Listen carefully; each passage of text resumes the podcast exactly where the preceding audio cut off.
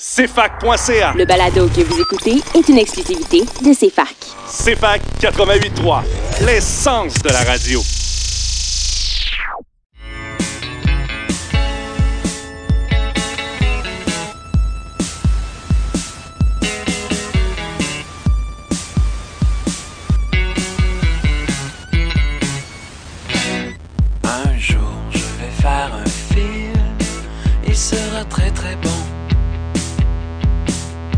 Aura quelques scènes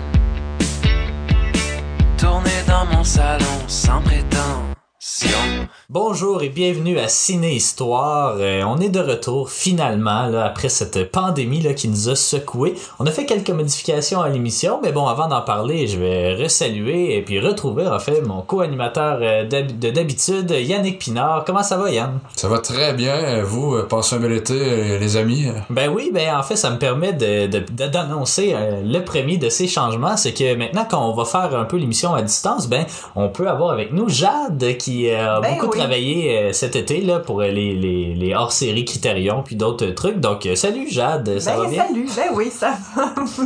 Ben oui, ben oui, ça va toujours bien. Mais écoute, c'est ça, c'est ça, ça, ça va amener une, une dynamique différente. Euh, Comme j'ai mentionné, on va faire la plupart de nos émissions à distance parce qu'on sait pas trop là si on peut retourner au studio euh, de CFAC ou non. Donc, euh, on prendra pas de chance. On va laisser la rentrée se dérouler comme comme prévu, puis on verra là qu'est-ce qu'est-ce qui en qu'est-ce qui en découlera.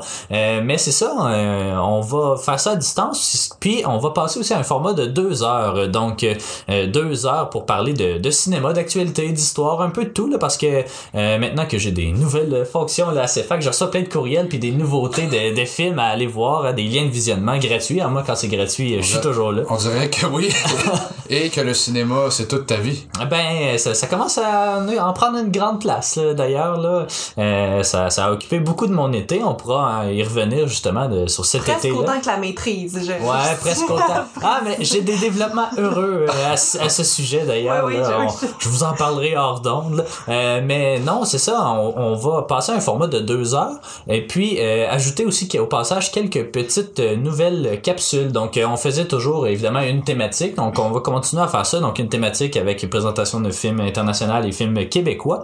Euh, mais on va aussi amener, ben, on va parler un peu, c'est ça, on a fait un hors-série Criterion euh, cet été, euh, que vous pouvez retrouver sur toutes les plateformes, sur le site de Ciné-Histoire euh, d'ailleurs. Mais c'est ça, on va parler, on va faire en fait une critique d'un film Criterion par semaine. Donc, c'est c'est des critiques essentiellement là, qui se retrouvent déjà sur le site, mais on va le faire en format audio. Il va y avoir aussi une nouvelle capsule, ben, une nouvelle chronique en fait sur l'histoire des Oscars. Donc, il va y avoir justement le premier le premier épisode qui va jouer, le premier segment, disons, qui va jouer un peu plus tard à l'émission euh, sur les Oscars de 1929. Et puis, euh, on va aussi euh, parler un petit peu plus peut-être des films d'actualité. Ouais, tu veux rajouter quelque chose? Ben, c'était une grosse année 29 aux États. Ah, ben oui, On s'en ben, rappellera. un petit crack, hein, ça, Ben, ça- ça replace son homme. Ouais, ben exactement. Puis ben justement, on, va pouvoir en parler de, de ce crack boursier là. ben peut-être pas dans ce segment-là, mais éventuellement. On va aussi fa- faire quelques critiques de films qui vont être au cinéma parce que c'est ça, on en reçoit, on reçoit quand même quelques liens de visionnement et beaucoup de films français dans les temps qui courent. Donc voilà. Donc euh, puis aujourd'hui, ça va être une émission un petit peu euh, différente. Il y aura pas de thématique. On va juste parler un peu de notre été. Qu'est-ce qu'on a fait dans ces longs mois de confinement? Est-ce qu'on a écouté du des films? Ben je pense que oui, hein, de chaque côté. Donc, euh, on va pouvoir parler de ça. Dans le fond, on, s'en va en pause musicale, puis on revient tout de suite avec ce petit, euh, petit récapitulatif là, de cette euh, saison euh, estivale-là. Donc, euh, à tout de suite.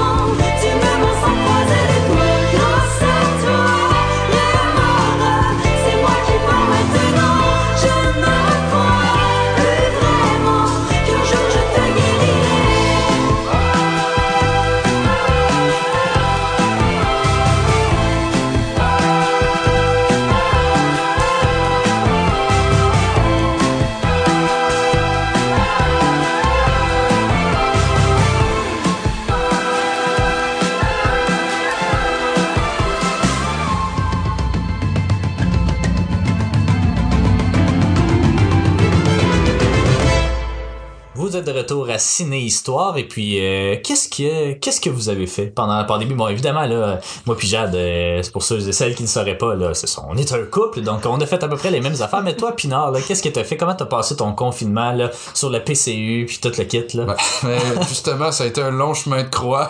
Euh, moi, j'ai pris ça étape par étape pour revenir à l'essentiel. C'est d'être aimé, comme dirait Ben. euh, Ginette Renault, mais non. non. Mais oui, effectivement, année de PCU, année d'incertitude, année de année où la culture euh, a été euh, secouée au Québec. Ouais, ben toi qui travailles dans la culture oui, justement, oui. c'était pas évident. Je ne peux le cacher, effectivement, Eh oui. ça a été rough. T'es venu m'emprunter au début de la pandémie une vingtaine de films que aussi. je t'ai hein. d'ailleurs pas encore ramené. Non, non, c'est ça. J'ai bien hâte de, les écouter. Oui, oui, mais oui. non, mais, Moi aussi. Mais, mais qu'est-ce que t'as fait? Est-ce que t'as écouté du bon cinéma? Est-ce que t'es allé au cinéma aussi depuis que ça a En repris? fait, je suis allé euh, deux fois, c'était pour euh, des documentaires. T'es allé aussi pour Mafia Inc. Oui, Mafia Inc. Oui, j'a- j'allais l'oublier. Excellent film. Euh, Ça serait trop long de faire la critique. On va y revenir au courant de l'automne. Ouais, Mais, probablement. On en avait bon parlé, Film. Pods, Ouais. on s'en ennuyait, là. Très bon film. Depuis King Dave, je me souviens pas s'il avait fait autre chose. Non, je, non, Mais, ben, des séries télé, je pense. ouais, mais, 19-2. 19 non. Euh, ouais, mais non, c'est ça, j'étais voir des films. J'ai écouté beaucoup de films français. Ouais. Euh, le Grand Bain, je pense à ça, de ce film ah, de... c'était-tu bon, ça? Ben moi je suis mes figues mes raisins là. Ah ouais? J'ai aimé ça mais j'ai pas sauté dans l'eau hein, comme euh, le- euh, tous les spectateurs. Mais 2018 donc c'est assez récent. Euh, film de Gilles Lelouch avec Benoît Poulvourde quand même le Belge Ouais. et Guillaume Canet le le chaud lapin français. Hein? Ouais, ben, on va Euh, pouvoir. Ah, ben, non. ouais. Ben, en tout cas, dans mon recap de l'été aussi, on pourrait y revenir. Mais, on a euh, vu un film on de- a vu Ouais. un film avec Guillaume au nom de la Canet, terre, ouais. sur la ferme, la situation des fermes en France. Oui. Donc, ben, en la, Belgique. La dépression des fermiers, là, on Ouais. peut se dire. et de Guillaume Canet. c'est ça. C'est sûr. Mais sinon, le, euh, le sens de la fête, j'ai vu ce film. Ouais. Excellent, avec Jean-Pierre Bacry, là. Et Su- Suzanne Clément, qui joue un petit rôle là-dedans.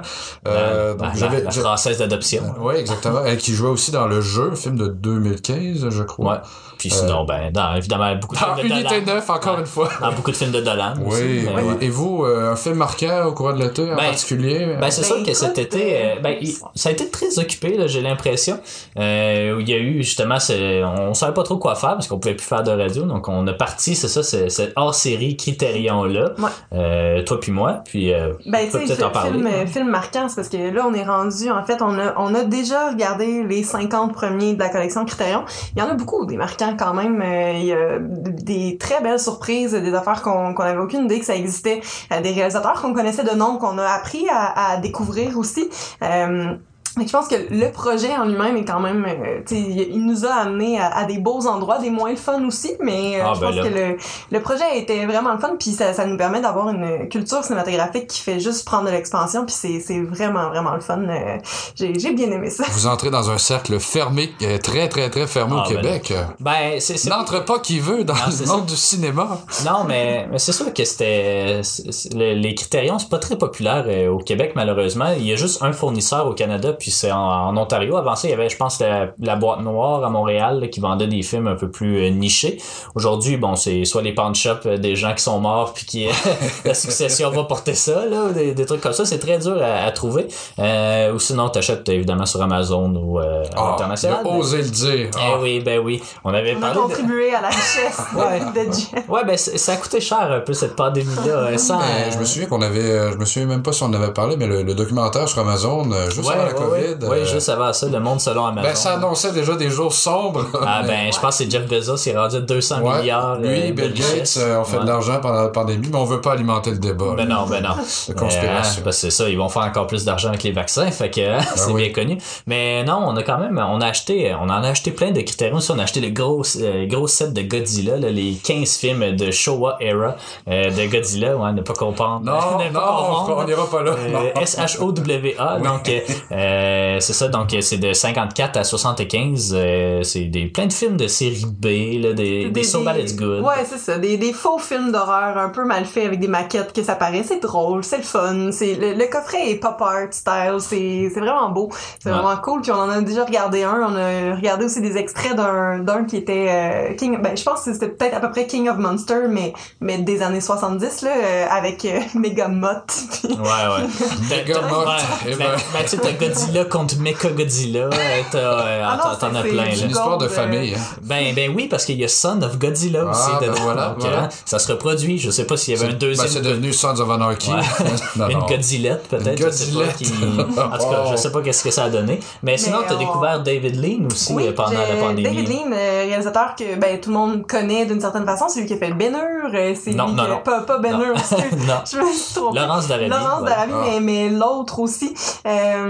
Euh, Bridge, euh, Bridge on the River Kwai. Ah, ben oui. Fameux film de guerre, ouais. Oui, inspiré Oui, du bon. livre de Pierre, Pierre Boulle, ouais, Ouais. qui a fait euh, qui a fait aussi les la planète des singes.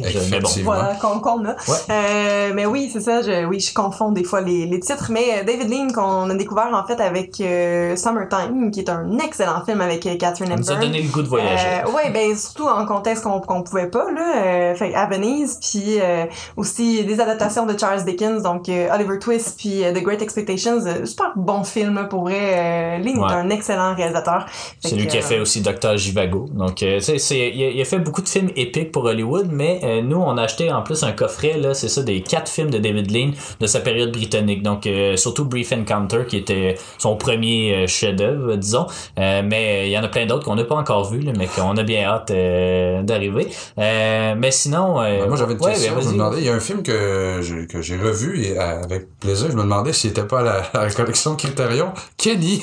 Parce que Kenny. Kenny, euh, vendredi dernier, ça fait 33 ans que Kenny a été montré au... a enfin été montré au grand jour. Écoute, Il euh, apparaissait donc dans le film de Claude Gagnon, un Québécois quand même. Eh oui. L'histoire qui se déroule euh, à Pittsburgh, Ah ouais?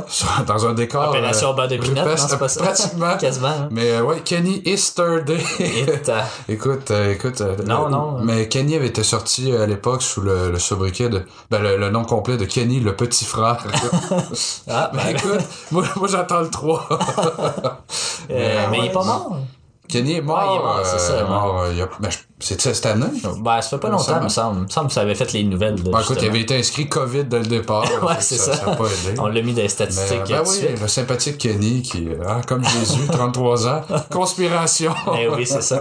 Mais non, c'est ça. Sinon, euh, au niveau de la collection Criterion, euh, euh, c'est ça, plein de belles découvertes. On va pouvoir, euh, c'est ça, comme je l'ai mentionné en début d'émission, on va faire euh, une critique là, de- d'un film Criterion. On va y aller dans l'ordre qu'on les- a vus. Donc, euh, tout à l'heure, ça va être La Grande Illusion de Jean Renoir, qui est un très bon film de guerre, ben, d'entre-deux guerres, mais qui laisse vraiment... C'est c'est un film de 1937, mais on, comprend que les, Européens à l'époque étaient conscients qu'il allait avoir une deuxième guerre mondiale. Donc, c'est assez intéressant à ce niveau-là.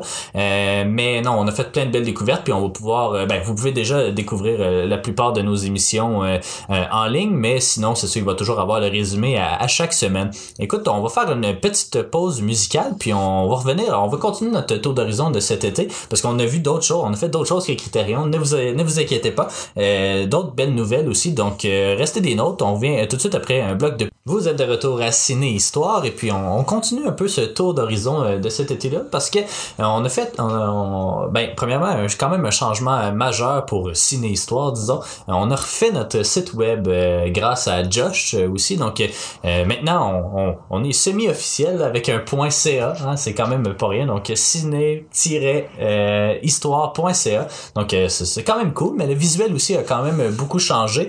On peut faire, on met maintenant les bandes annonces des films, on peut euh, cliquer sur des acteurs et des actrices puis voir euh, quel film on a déjà critiqué, donc euh, c'est quand même plusieurs beaux atouts, puis on en a profité justement pour rajouter un peu de matériel sur le site durant cet, cet été. Évidemment, on a euh, fait chacun des films Criterion, mais on a fait plusieurs autres trucs aussi, notamment quelques franchises euh, qu'on a Eh commencé oui, à faire. Ben oui, en fait, je sais plus c'est le- lesquels qu'on a fait en premier, mais cet été, on a regardé entre autres les Ocean que j'ai que j'ai écrit. Euh, Il y avait aussi Back to the Future que Ouais. dans lesquels on a vraiment eu du fun euh, à, à replonger là que j'ai écrit On a aussi. regardé beaucoup. Euh, euh, on, on essayait de passer un peu à travers notre notre bibliothèque, les ouais, collection, collection de, de, films. de films. Puis on essayait de, voir aussi les, les, les bonus. là. C'est toujours intéressant parce, parce que Criterion, en fait, c'est ça qui nous a un peu poussé vers ça. C'est que Criterion, la grosse, la grosse force, en fait, c'est tous les bonus qu'ils qui offrent sur leurs éditions DVD. Donc on s'est dit, on va essayer d'écouter le plus possible des, des bonus. Ben puis oui, on avait un beau euh, coffret de, de, de Black to the Future, justement. Puis on a aussi un beau coffret, en fait deux beaux coffrets des American Pie. quoi. Ouais. Euh, avec lesquels on n'a hein, pas ça. eu euh, ben huit là qu'on qu'on Ouais, a regardé mais euh, qu'on on n'a pas eu beaucoup de fun tant que ça avec euh, avec eux Euh, toi t'as fait les Spider-Man euh, qui vont sortir euh, bientôt Ouais. puis euh, je pense que c'est c'est ça pour les franchises En quel Euh, retour de Tobey Maguire dans l'uniforme euh, Ben, bleu et rouge? Ça pourrait être plus vite qu'on le pense parce qu'il parle de faire des, des Spider-Verse là puis de faire euh, Des spin-offs ou, euh, Non non pas non mais vraiment dans, parce qu'il y a comme dans Marvel il y a comme une espèce de concept d'univers parallèle puis là il pourrait exister Tobey Maguire dans cet univers là avec euh, le, le nouveau là qui est euh, qui est Tom Holland. Ouais. Euh, même chose avec Andrew Garfield là, qui est un peu le mal aimé là. Sortirait au sommet de sa toile. là. Ouais, exactement. Euh, mais sinon, euh, ça, puis au début de la pandémie aussi, on a écouté beaucoup de séries. Ouais. Euh, Puis ben, ça- on ça- continue en fait à, à le faire. Ouais. Là, on a regardé les bougons. Là, on est en train de regarder dans une galaxie près de chez vous qu'on qu'on finit très très bientôt. On va Euh, écouter les films, évidemment. oui, oui, c'est ça. Ah, le 2, ça fait euh, longtemps. Je pense que je l'ai vu au cinéma, puis c'est tout. Tu sais, le premier, je l'ai revu, je pense, euh, quand même pas mal. Mais le 2, pour vrai, j'ai aucun souvenir. Je me souviens que Pierre-François Legendre, il joue là-dedans, là, puis il envoie des flèches, il tire des flèches ou je sais pas trop quoi. Mais euh, pour vrai, j'ai... Aucun souvenir. Alexis euh, Martin, euh, ouais. Je sais pas. Ben, il a déjà C'est pas un joué, méchant euh, il a joué le, le diable dans, dans Ouais. un épisode de la série. Mais, Mais je pense qu'il revient, en effet, pour ben, le film. Ça serait c'est bizarre, possible. mais bon. Ben non, mais c'est peut-être des vieux souvenirs altérés, là. Ouais, ben c'est ça. Parce que je l'ai, je l'ai vu dans Matronier et moi cet été. Excellent film. Ouais, ouais, oui, ah oui, j'ai vu ça avec Pierre Lebeau, puis non, non, non, Non? Mais c'est quoi donc? Je pense que quand j'étais jeune, j'ai déjà joué dans une pièce de théâtre de ben, ça a été une pièce au départ Ouais. qui a été ad- adaptée en film après. Non, c'est ça. Euh, mais en fait, série québécoise aussi, ben toi aussi, je sais que t'en as écouté. T'es en train d'écouter Les Invincibles. Oui, troisième Euh, saison. Ouais, mais, mais c'est ça, nous, on a écouté aussi pour la première... Ben moi, pour la première fois. Ouais, moi, c'était la deuxième fois que je les regardais. Fait que, Ouais. y a eu ça. On a regardé aussi. euh, C'est ben, comme ça que euh, je t'aime, qui est sorti Ouais. au début de la Puis qui pandémie. va justement se retrouver sur euh, les ondes régulières de Radio-Canada dès le 16 septembre, je crois. OK, ouais, ben ça, évidemment, on vous le conseille parce que c'est une très belle Ah, série policière. c'est, euh, C'est Ouais. très, très Je crois intéressant. que ça a frappé plus fort que La Maison Bleue. euh, Ah, Ouais, ben on a essayé euh, la Maison Bleue. Je pense essayé qu'après et- deux épisodes, ouais. on était plus Ah. capable. euh, C'est dommage, Guy Nadon, je l'aime bien, là, mais tout le monde autour de lui me gosse. Là, fait que j'ai, j'ai pas été capable, mais non, euh. Geneviève Schmidt euh, Ah. Aucune chance euh, ici dans ton cœur. Non? Non, non, non. Mais euh, c'est ça, les bougons. Euh, on a essayé d'écouter Minuit le soir. Toi, je sais que c'est Oui, une série une que de mes séries préférées, oui, Ouais. oui. On a eu de la misère à embarquer, Ah ouais. j'avoue, mais tu sais, c'est, c'est trois saisons de comme 13 épisodes chaque. C'est pas long, c'est des petits épisodes. Ouais, euh, de 20 minutes Ouais. en plus. là. Donc peut-être qu'on va y redonner un second souffle après notre euh, notre parcours de, dans une galaxie près de chez vous. Là. Mais ouais, c'est, j'avoue que j'ai été pas nécessairement déçu parce que c'est, c'est vraiment le souvenir que j'en avais. Puis ça jouait après Bougon, là, ça, je pense, euh, dans Plage horaire en 2005. Là. Mais c'est ça. Des fois, je, je, je pognais des, des, des petits bouts là, comme ça euh, à la télé. Puis j'étais comme, ah, ça a l'air bizarre. Ben, C'est une euh, critique assez cynique de la société par pods et, euh, Ouais, ouais, ouais. où euh, tout se marchande finalement. Et puis, euh, en tout cas, les cols bleus sont bien dans la mer de, Ouais, ouais, de- pods, mais euh, À l'heure d'Halifax. ouais, mais autrement, euh, je, on, a, on a écouté un épisode l'autre jour de Scoop parce que Scoop, est- Scoop, euh, quoi, il y a quatre saisons de 92 à 95. Ouais. Puis, euh, ben, on fait un Ils sont rendus sur YouTube. C'est ça, on a écouté l'épisode pilote avec euh, le beau Roy Dupuis Ah, et Macha Grenon. Ouais, c'était en bizarre. Mais, euh, mais j'ai, je me suis surpris hier en travaillant sur ma maîtrise à écouter trois épisodes qui ont quand même bien rentré parce que c'était caricatural quand même. À certains égards, c'était un grossier, mais c'était bon. parce que Rémi Girard est bon Ouais. là-dedans. euh, Francine Ruel. Michel. Barrette, il Michel Barrette, ah ouais, il est-. Michel Barrette là-dedans, il est piment, c'est le cas de le dire. Euh, Vite. Védémé Normé jouait un policier, hein, évidemment les stéréotypes à l'époque. Hein. Celui, il jouait le noir de service. hein. Celui Euh, qui, est, qui est né à Windsor, c'est qui, Paul euh, Paul Savoie, oui, il joue dedans, c'est ça. Euh. Il y a un bon rôle, lui également. Aubin Palacio, qui est ministre, qui est mort cet été de la COVID. Ouais, ouais, ouais. Euh, il, y a, ben, il y a Claude Léveillé aussi, mais il est, Ouais. oui, aussi mort, mais pas de la. COVID. Il s'est fait la musique. Et, euh, non, non, c'est, c'est, c'est quand ça même bon. ça avait l'air prometteur, là. C'est ça, c'est ça qui était une heure du matin quand on écoutait ça. Ben, il y a une petite proximité drôle. avec la réalité, mais sinon, c'est, une caricature de la As-tu presse. euh, c'est-tu, ben, à date, là, ton expérience, tu meilleure ou pire que Omerta? Non, Merta, euh, la série était très bonne, là, franchement. c'était, c'était- Le film, c'était, Le film était Ordinaire. franchement minable. Là, je- Ouais. Ah, Ouais, ouais, t'sais, ouais, ouais, faut le franchement dire, minable, faut le t'sais. dire. À la ma- C'est pas comme ça qu'on a- on aurait rendu hommage à la mémoire de Michel Dumont, qui est décédé il y a trois Ouais. semaines. Euh, vraiment, il y avait un gros rôle dans la série, dans le film, c'est n'importe quoi. Michel Côté, on n'est même pas capable de faire briller Michel Côté là-dedans. Stéphane Rousseau jouait là-dedans. On l'avait écouté ensemble. Ouais, ouais, c'est- ouais, ouais. euh, c'est, non, malaisant. Ra-. Rachel Lefebvre. Ouais, oui. Mais non, non, ça. Je vais dans Twilight, puis... finit euh, dans un sofa dans ce film-là. Chez Economax. Ouais, ouais. Attention quand vous achetez usagé. Donc, euh, euh, puis sinon aussi, euh, pour moi et Jade, ça a été notre, euh, ben pour moi en fait, ça a été ma première expérience de figuration euh, dans un court métrage qui est tourné en Estrie. Euh, ça fait deux trois semaines. là. Je pense que toi t'en avais déjà fait pour, euh, c'est quoi la série Temps mort? Euh, ouais, temps mort, oui, c'est ça. Oublié le titre parce que j'avais euh, quand j'ai fait mon cégep en cinéma à Valleyfield, puis j'ai euh, un de mes bons amis de, de cégep, Simon, euh, qui a continué. Euh, là-dedans dans le fond puis il y a eu comme plein d'opportunités sur des plateaux puis tout ça fait qu'on est allé faire temps mort ensemble euh, l'épisode final de la série c'était une série web temps mort mais euh, c'était super le fun avec euh, Eric Piccoli puis euh, Eric euh, qui fait des, des documentaires beaucoup là il a fait euh, Yes euh, récemment sur euh, Ben oui. le, le référendum Avec euh, Félix Rose, le, le, Ouais, le fi- ouais. mais en tout cas, on Le en parlera plus tard. Mais Rose, oui, donc deux chums. euh, Ben voilà, fait que c'est ça. Puis avec Simon, j'en avais fait euh, deux, trois là, expériences différentes. Euh, rencontré Jean-Nicolas Véro. Ah!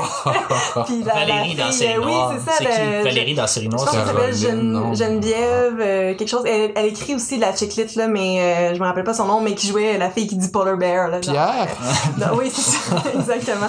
Fait que non, c'est ça. euh, mais c'était c'était vraiment cool, pour vrai. euh, cette expérience-là, euh, ensemble, là, il y a, Ouais, a c'est un de- court-métrage de... Euh, je me souviens plus de son Clara. Prévost. Clara Prévost, De voilà. 15 minutes. Ouais, mais on l'avait vu, Clara Prévost, dans une pièce de théâtre. En plus, juste... Nos juste- cœurs remplis d'uréthane euh, qui, qui est Oui, passé oui, à oui, Sherbrooke oui, oui. euh, Ouais, récemment. Théâtre euh, de la Dame de cœur, je Euh, crois. double signe. Ah, double signe, ouais. je me trompe bien là, là. Je confonds, là. Double signe à. Sherbrooke. euh, Ouais. Mais c'est ça, euh, c'est Clara qui, qui dirigeait, réalisait ce court-métrage-là. Donc, on est allé... ben, s'accoter sur une ruelle, euh, dans une ruelle, sur un bar à 2 heures du matin. à côté de la euh, taverne urbaine euh, au centre-ville. oui, la veille Ouais, Alexandre. Il, où il est, arrivait un fâcheux incident, oui. un homme est mort. Mais... ouais, exactement. Vous, mais vous risquez votre vie. Ouais, mais c'était la veille en plus, c'est ça, c'était c'était vraiment bizarre. Puis sinon, à la cathédrale, Ouais. On, est allé écouter du violon euh, Ouais. dans une scène de funérailles pendant comme 3 heures. C'est de l'ambiance. On, a fini, on a fini ça au Domino's. Ils nous ont payé ça. donc- Parler d'une fête soirée. Mais Ah, non, c'était. C'était vraiment intéressant. C'est-tu C'était- ça le Sherby Love que les gens appellent? Oui, mais là, il y en a un autre, là, un film, là, je me souviens plus. Oui, là, nos Notre cinéma. Euh, ben, Ouais, euh, ah, en tout cas, je- Dans les- des hommes la nuit. Des hommes la ça? nuit, ouais, je pense que c'est euh, ça. Oui. euh, de Han Min Truong, en tout cas, je, je sais pas Il si je fait le prononce aussi une bien. classe de maître euh, au cinéma là, euh, Ouais. par rapport au film Her, Ouais, je il me semble que pense. c'est Her. Donc, Euh, euh, mais oui, c'est ça, le, le cinéma en Estrie euh, prend de plus en plus d'ampleur. Puis on sait, il y a eu, moi j'ai euh, cet été j'ai animé beaucoup de tout ski. On a parlé à plusieurs euh, J'ai fait de la critique de plusieurs films aussi. Euh, puis on voit que c'est quand même euh, bien vivant à Sherbrooke. Là. On a parlé, ben, j'ai parlé en fait à Daniel Roby là, qui a fait Suspect numéro 1, le premier film québécois entre guillemets, là, à prendre l'affiche euh, après la pandémie. Un film euh, très intéressant. On va pouvoir en parler, je pense, plus tard dans la session. ouais, t'as reçu Josh Arnett? Non, Ouais, ben, j'aurais aimé ça, non? Euh, Ah. J'aurais voulu Je suis être déçu.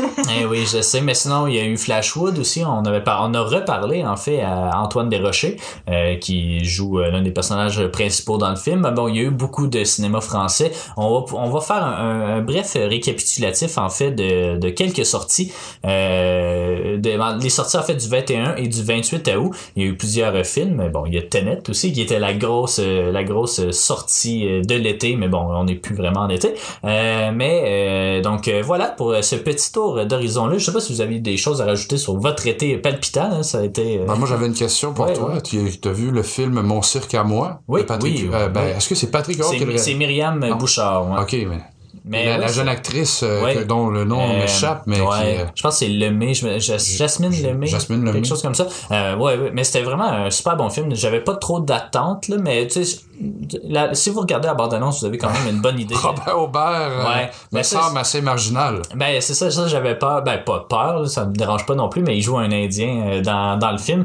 Euh, On sait que la meute aime pas euh, les Ben, gens qui sont pas euh, issus du catholicisme. Non, hein? non, mais tu sais, toutes les questions d'appropriation culturelle, Ouais. pas, c'est pas évident, mais c'est bien, bien expliqué. Ouais, mais en même temps, je, je, je veux dire, je les respecte, mais connais-tu beaucoup d'acteurs indiens présentement ou de Bollywood qui, Ben, qui restent au Québec présentement? Je suis sûr qu'il y en a, mais, mais c'est quand même expliqué. euh, Il joue pas vraiment. Non, mais Je veux pas spoiler. Mais là. bref, c'est un bon film. Tu, le recommandes? Oui, oui, oui, je Ouais. le recommande vraiment.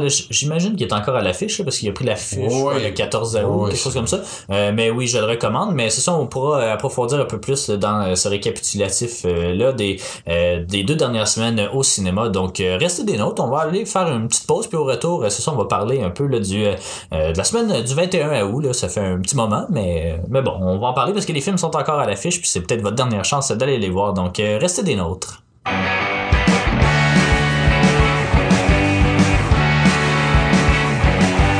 Chloé, tu ne dérapes jamais, jamais.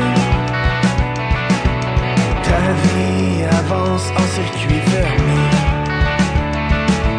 Et tu te caches en zone connue et tu le sais. Que tu es ton seul depuis pas aller. Ton refuge est cruel, tu m'arraches chaque soir. Encombré de tes ailes, paraplégique d'espoir, tu être une ruelle rempli de graffiti.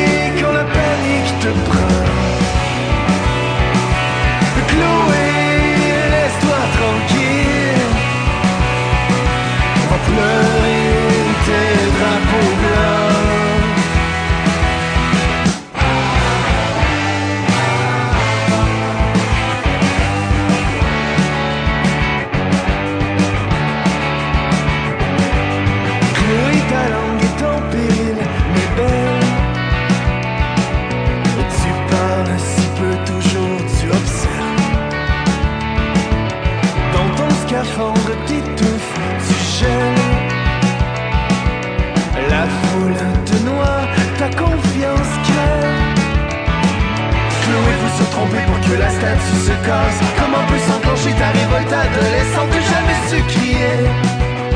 T'as jamais pu crier. Tu veux tellement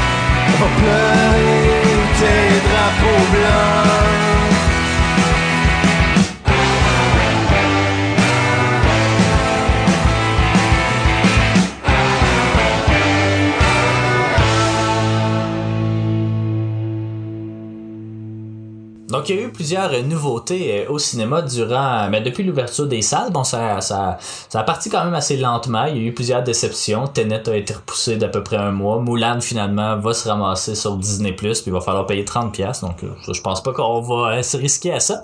Euh, mais il y a eu beaucoup de cinéma français. Euh, vous pourrez aller voir sur le, site de Ciné Histoire ou peut-être sur le Touski, là, parce que j'ai fait plusieurs critiques de, de ces films-là qui sont sortis.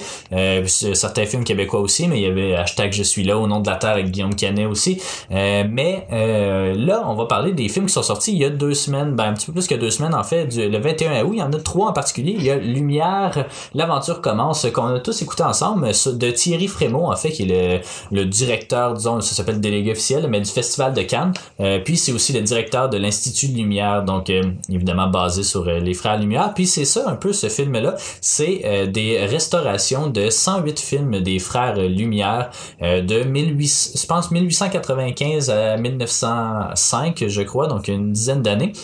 Vraiment là, euh, un super, euh, un, un documentaire vraiment intéressant là où ben c'est ça, c'est c'est c'est vraiment, c'est pas 4K là, mais tu sais c'est une très belle restauration vraiment. Puis c'est toujours euh, narré parce que c'est des films muets évidemment, mais c'est toujours narré avec Thierry Frémaux qui nous explique un peu euh, c'est c'est quoi euh, l'élément, le fait saillant disons de ce court métrage là. Comment t'as trouvé ça Ben, c'est très bien vulgarisé, puis euh, l'image colle vraiment avec non seulement la, la narration, mais on montre bien euh, la naissance du cinéma finalement, les, les premiers Ouais. plans.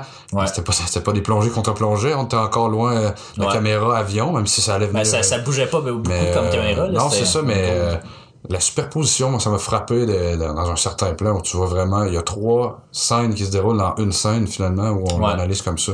C'est beau pour l'œil, c'est du bonbon, franchement. Puis euh, Frémaux, en fait, c'est qu'il parce qu'il y a plusieurs façons de présenter, je pense, tous ces courts-métrages-là, mais il a divisé ça en 10 catégories. Par exemple, euh, la ville ou Lyon, parce que c'est là que l'Institut Ouais. est basé. Il y a Paris aussi. Il y a euh, la famille, la jeunesse. Donc, il y a des thématiques là, qui viennent... euh, parce que les, les Frères Lumière, je pense que ça disait, c'est 1400 films au total, 1420 films. Là, on en a juste 108. Là, donc, c'est très petit, mais euh, j'ai vu qu'il y avait un, un deuxième, donc le, c'est Lumière, l'aventure continue, je pense. Donc, un deuxième documentaire, le même principe que j'imagine, qui devrait sortir cette année ou l'année prochaine, euh, mais qui va être intéressant euh, de suivre, euh, j'en suis sûr.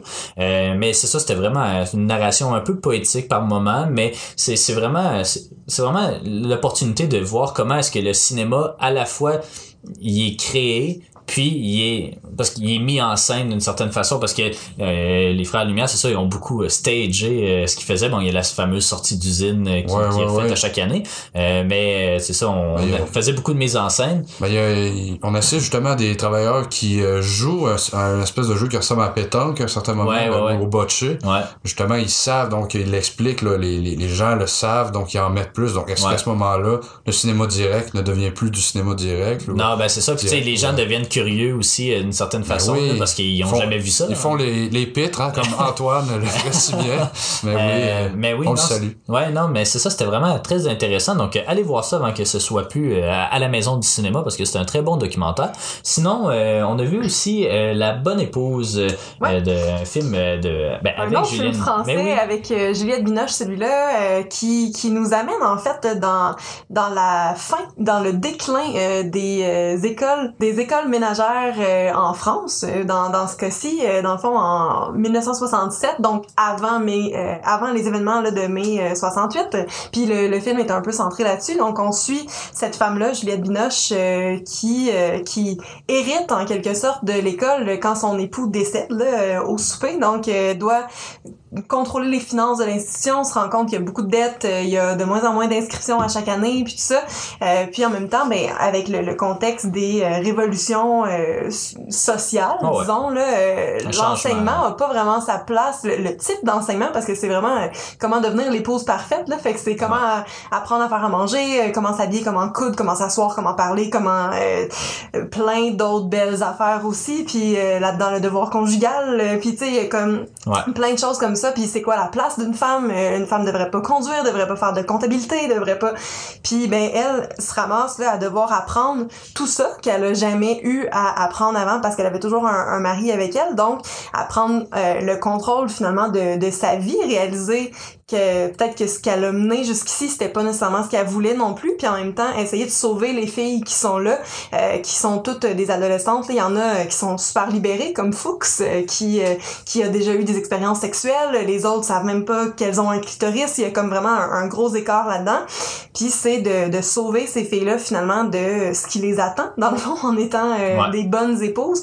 Puis essayer de, de changer leur vie. Puis ça se conclut avec une scène particulière dans Quasiment à laquelle on- Bollywood, là. Ben, Ouais, c'est ça, on n'entre pas dans les détails, mais... euh, Ah, c'est du euh, féminisme, finalement, avant mai ouais. 68, là. Ouais, Ouais, c'est que ça, ça, a c'est rôle, un- finalement, ça... C'est un grand récit féministe. Dans le fond, tu sais, il y a comme une espèce d'évolution de, de ses costumes où elle est toujours en tailleur, un peu rose, bonbon, puis tout ça. Puis à un moment donné, elle porte un pantalon. Imagine-toi donc, Hey. euh, Bourgogne en plus. euh, que je te vois. C'est vraiment plus Faut foncé. acheter euh, option Euh, consommateur, distribution consommateur, non? Mais c'est ça, il y a comme cette, cette belle évolution-là de- du personnage dans, dans le contexte aussi où tout est en changement. Donc, c'est c'est ça, son apprentissage à travers tout ça, apprentissage euh, de la, de la vie, mais de de- d'elle-même aussi, apprendre à se connaître, puis tout ça. Donc, c'est... euh, en tout cas, moi, j'ai j'ai- vraiment, Ouais, vraiment j'ai aimé ça. ouais, j'ai un peu moins aimé ça. que toi, mais surtout à cause de ça, des petits problèmes de ton, à mon avis, là, puis surtout à la fin quand ça finit en comédie musicale. là, ça, j'ai trouvé ça un peu euh, ordinaire, mais bon, euh, en même temps, je sais pas si j'étais le public cible euh, nécessairement. Donc, euh, mais c'était quand même bien. Juste rappeler un peu, c'est ça, c'est un film de Martin Provost qui est sorti euh, cette année avec Juliette Binoche, je l'ai mentionné, mais Yolande Moreau aussi, euh, qui est bien connue, puis euh, Noémie euh, Lvovsky. Donc, euh, une belle distribution, puis c'est ça, je crois qu'il est toujours disponible à la maison du cinéma. Donc, euh, allez voir ça. Puis, on peut terminer en fait avec. euh, Désolé pour le bang. Ouais, ben je sais pas si ça, ça paraît parce que là, c'est ça, on est un peu broche à foin euh, dans mon appartement, mais euh, on, on parvient quand même à faire des émissions d'une certaine qualité. Mais on va parler des roses justement que je n'ai pas vu malheureusement, j'ai pas pu euh, aller au visionnement. Mais toi, tu l'as vu, puis qu'est-ce que t'en as pensé justement de ça? Euh, moi, j'ai adoré, j'ai failli verser une larme parce que... Parce que t'es fait le kiss. Non, ben non, non, c'est c'est pas ça le point. Je ferais pas l'apologie de la violence. Mais non, non. Non, non, parce que c'était c'était très bien monté. Euh, un peu trop parfois, là, il y avait trop de touches dramatiques avec un piano euh, triste qui vient nous euh, nous secouer finalement le chagrin là, mais Ouais, ouais. euh, non, c'est moi je pense pas qu'on a cherché à glorifier tant que ça. ben, Mais le film, c'est ça. Le film, c'est sur Paul Rose. C'est sur Ben, Félix Rose, Félix le fait Rose. sur ben, Paul et Jacques, les frères Ouais. Rose, euh, parce que Paul est décédé d'un cancer en 2013, mais il y a euh, Félix filmait dès son plus jeune âge des conversations avec son père, des images, donc on, peut suivre Paul au- finalement à travers ça, mais expliquant aussi les, les, les 10 ans finalement qu'il a passé en prison pour le meurtre de Pierre Laporte, donc de 70 à 80. Donc euh, oui, plusieurs incursions dans la famille Rose. Donc on voit même la grand-mère qui joue un euh, ben, en fait, la, mère, finalement, de, de- des, des frères Rose, la grand-mère de Félix, joue un rôle important parce que père absent, probablement. C'était pas une religieuse, lui, euh, justement? Sa, Ouais. sa mère, ben, même lui, il était pas un... Ben, il était... Ah non, je me euh, mélange avec celui qui a écrit euh, Nègre blanc d'Amérique, là. Ouais, non, Ouais, c'est pas Vallière, pareil, ouais. c'est- Lui, il avait passé lui, il était religieux, ouais, il avait ça, été chez les, c'est pas les jésuites, mais, ouais, euh, quelque chose comme ça. mais les, les dominicains, en tout cas. Ouais. Euh, Donc, c'est des images d'archives combinées à des C'est ça, c'est ça le, le, le fruit finalement de ce documentaire-là. C'est ça, c'est une recherche délicieuse sur le contexte de l'époque et les meilleures, euh, les meilleures euh, photos finalement et euh, vidéos parce que on, voit à un certain moment euh, la Saint-Jean de 68 où oui le FLQ a posé des bombes, où il y a eu une émeute à Montréal à Saint-Jean parce que Pierre Trudeau avait défié les Québécois étaient- s'étaient présentés pendant le défilé. C'était de la Ouais. provocation. Qu'on montre vraiment bien que oui, le FLQ était une organisation terroriste, broche à foin, euh, Ah ouais. puis que finalement, oui, ils ont tué Pierre Laporte. Ils voulaient peut-être pas ça, ils l'ont tué, mais bon, ça, ça, ça le démontre très bien. Mais euh, d'un autre angle, ça montre aussi le contexte de l'époque. C'est des, des témoignages de l'époque, des, euh, des, des beaux plans, euh, vraiment empruntés à gauche et à droite dans des films, des documentaires, oui, de l'ONF. Donc c'est, je dirais, que c'est un travail euh, fidèle au niveau de l'histoire, au niveau de- du contexte. C'est très riche, vraiment. On invite les gens à aller voir ça. Bon, il y avait des nostalgiques, là. J'ai, j'ai vu Ouais. plusieurs euh, personnes âgées ou euh, Ouais. en tout cas gens de la soixantaine ou 70 ans qui euh, étaient là et très. Est-ce que t'es- est-ce que t'es-. C'était, c'était bon. Ouais. Est-ce que t'étais là quand le réalisateur est venu? Non, j'ai c'était pas malheureusement manqué sa présence, Ouais. mais euh, c'est ça, j'ai hâte de parler d'Éric Piccoli, qui, est, qui était impliqué de près et de loin dans le film. En plus, c'est un bon ami de Félix. Ils se sont connus à travailler sur plusieurs projets. Mais euh, non, le, le- c'est vraiment... Ça fait longtemps que j'ai pas vu un, un grand documentaire de l'ONF, que, ben, je veux dire complet, pour, pour l'aspect Ouais. de l'esthétique. euh, Tu sais, le dernier le- gros documentaire qui avait fait aussi quand même de l'argent, c'était sur Pauline Julien. Je l'ai pas Ouais. vu non plus, celui-là. là, mais c'était bien. On, ben, on- ouais. Non, on l'a pas vu. Ben, en tout cas, Ben, peut-être tu l'as vu. Ouais, mais c'était... Euh, non, c'est sur genre Godin que j'ai vu, fait que c'est pas Ah, ouais, ben, ça, Mais, je sais pas si c'était l'ONF, ça. Mais en Ouais, tout en cas. tout cas, mais- mais- ouais. Revenons Ah, à nos ouais, c'est ça. non, mais donc, euh, tu recommandes, mais- évidemment. Je le recommande, puis c'est parce que là, il y a de la mauvaise presse qui, va, qui, qui est faite parce que euh, la presse euh, critique évidemment le film en disant que ça fait l'apologie de la violence. Euh, moi, je pense que ben, le, le, le titre, évidemment, il présente Mon père, mon héros. Il, Ouais. montre que c'est son père, mais il l'a connu, pas pendant les événements d'octobre, il était pas né, donc lui, il, il le présente comme il l'a connu, donc il y a des, des extraits évidemment de famille, euh, de, de, de réunions, mais il montre également comment, grâce à des images plus vieilles, ben comment son père a réagi quand sa mère est morte, parce qu'il était en prison à l'époque. Il a dû sortir, il a fait un discours un peu euh, un peu inspiré, un discours fleuve, comme dirait euh, Ouais. notre, notre ami Patrick Dramé. Mais euh, non, non, je, je crois que c'est un, travail bon. Est-ce que euh, on va parler de l'objectivité, c'est son fils, Ouais. mais il est mort, mais il fait bien ressortir des anecdotes de l'époque. Et l'oncle, Jacques Rose, personnage euh, haut en couleur, euh, vraiment à voir, juste pour lui, ça vaut la peine. Il donne un bon spectacle. Ah ouais. Mais, Mais, euh, c'est ça, je, je vais peut-être essayer d'aller le voir, là, justement, là, ça, ça, ça a manqué un peu, là, passé un peu, en tout cas, dans une semaine bien, bien chargée que j'avais, mais je vais essayer d'aller le voir, là, parce que je pense que c'est important pour l'histoire québécoise. Oui, parce que sans être euh, felkiste, Q6, parce que Félix Rose, euh, Ouais. certains de l'allégeance à Québec solidaire, c'est correct. Euh, le point, c'est euh, il présente bien les choses, je pense, le contexte général d'une opinion neutre comme c'était. Ouais. Et on montre ce que... euh, Ben, c'est ce qu'il faut essayer de faire non, dans non, le mais c'est ça, mais il, sinon- il le fait très bien, puis euh, Ouais. chapeau, hein, on, on, Ouais. on lui lève le nôtre. Donc, euh, ben merci beaucoup. Hein. C'est un petit tour d'horizon. Donc, euh, après la pause, on va parler justement des films qui sont un peu plus récents, donc sortis du sortis le 28 août ou un petit peu avant, comme Tenet. Donc, euh,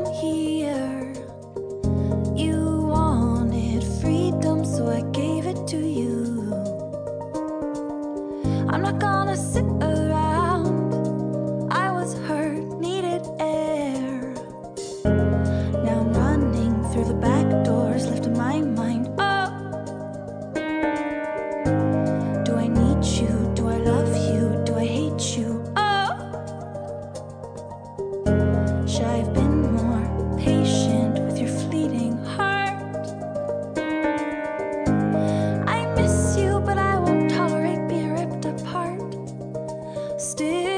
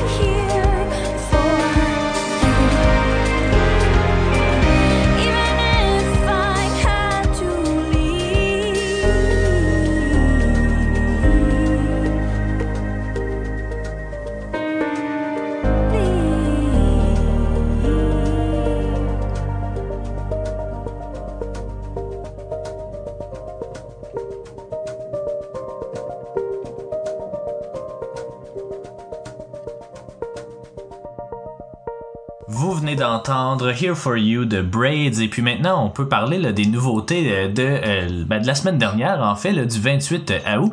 Euh, bon, il y a évidemment de New Mutants là que- qu'on n'a pas vu mais qui était très attendu disons ben, avec une brique fanale puis finalement ça s'est avéré que c'est aussi mauvais qu'on aurait pu l'espérer mais on l'a pas vu donc on peut pas vraiment en parler. Mais je vais on va axer surtout en fait sur deux films Tenet, évidemment, là, qui est comme euh, la- le film qu'on attendait euh, depuis le début de l'été, et euh, Petit Pays. Donc, on va commencer avec Tenet, parce que je pense que c'est quand même, un gros morceau à décortiquer un petit peu. Comment t'as trouvé ça, toi, Tenet?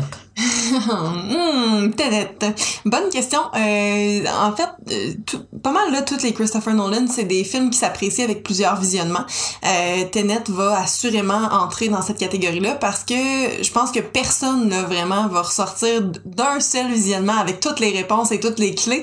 Euh, aussi parce que, ben, premièrement parce que l'histoire est, est très déconstruite là, comme comme d'habitude, comme dans les Nolan euh, habituellement, mais aussi parce que le son euh, est Ouais. pas euh, est pas optimal. Puis je sais, j'avais lu un échange là, euh, de la maison de cinéma avec un, un client dans le fond qui disait que euh, c'est le souhait du réalisateur puis tout ça, donc ils peuvent pas vraiment faire autrement. Ouais. Mais on n'entend rien. Un peu comme dans Euh, Dunkirk. Là. Dans ouais. Dunkirk aussi, on avait eu beaucoup de difficultés à comprendre. Ben, c'est sûr que tout le monde a un peu des accents aussi, mais tout le monde a une voix grave, il y a de la bass euh, dans le tapis. Puis dans ce cas-là, en fait, c'est ça, les, les speakers, ils, ils grichaient véritablement. Là, fait que c'était pas idéal. C'était, pas facile à comprendre tant, euh, littéralement comprendre et euh, comprendre l'histoire, Ouais. où est-ce qu'on était, puis tout ça, euh, parce qu'on est un peu partout en même temps, donc c'est, difficile de me prononcer sur ce film-là. Je pense que ça va me prendre au moins un deuxième visionnement, peut-être même, oserais-je dire, en français, euh, Ouais. pour, pour avoir plus de, de compréhension, parce que pour vrai, on, c'est ça, on n'entendait rien. Puis j'y ai même pas donné de note encore, parce que je, je peux, je peux pas me, me je sais Ouais. pas, je peux, je peux pas être fixée Non, mais- là, sur une opinion que j'aurais de ce film-là. J'ai l'impression que euh, c'est le genre de film qui a beaucoup de choses cachées. J'aimerais que ce soit le cas. J'ai peur que ce le soit pas, mais euh, Nolan, c'est pas mal tout le temps ça aussi. Donc, euh, je peux comme pas euh, me, me être sûre là, pour l'instant, me fixer là, dans une dans une opinion. Fait que c'est plate, mais c'est un peu ça. Puis toi, mon cher, Ouais, ben c'est ça. Ben, moi, j'ai dû écrire la critique, là, ne serait-ce que pour soit le collectif ou pour Ciné Histoire. Donc, je me suis forcé à essayer de mettre, mettre mes idées en ordre. Et puis, effectivement, c'est c'est vraiment un James Bond compliqué, dans le fond. là. Euh, c'est vraiment plus comme ça que je le vois. C'est pas un film... de- je pense pas qu'il prétend être Inception euh, au niveau de la profondeur scénaristique, là, au niveau de l'ambition, oui, là, définitivement, mais euh, non, c'est ça, il y, a, y a vraiment plein de clés puis de mystères qui persistent même après le premier visionnement, mais je sais pas si ça vaut la peine justement d'essayer de les démystifier parce que euh, tu sais, j'ai lu un peu, ben on a lu un peu là, sur le film euh, après avoir vu, après l'avoir vu, puis euh, tu sais là, euh, c'était des, des, des articles qui expliquaient qu'est-ce que vous avez manqué puis des trucs comme ça, puis on le lisait, puis on était comme ah ok, bon on a manqué ça, puis c'est tout. Mais ça ça, change rien. En même Ouais. temps, ce- cet article-là auquel tu fais référence, que, que tu m'as lu, il y avait un point en, en particulier, je sais plus c'était c'était quoi exactement, c'était euh, comme pourquoi ils ont loué la salle pour euh, mettre des tableaux puis tout ça euh, à l'aéroport. Puis c'est même pas quelque chose qui... Tu sais, tu me l'as lu, j'ai compris, mais c'est pas quelque chose qui est présenté dans le film. C'est peut-être quelque chose qui a été fait comme 60 ans avant que ça se passe, puis qu'on qu'on voit jamais. Donc, c'est un peu... J'ai de la misère avec ça de, de dire « Ah, mais c'est pour ça qu'ils ont fait ça, puis qu'on n'a jamais de... » de moments où c'est montré euh, que les choses se passent hors champ puis qu'on dise ah c'est arrivé. J'ai j'ai j'ai de la misère avec ça en général. Il y a d'autres films dans lesquels euh, ça fait ça. Dans Logan Lucky je l'avais critiqué euh, dans ma critique justement.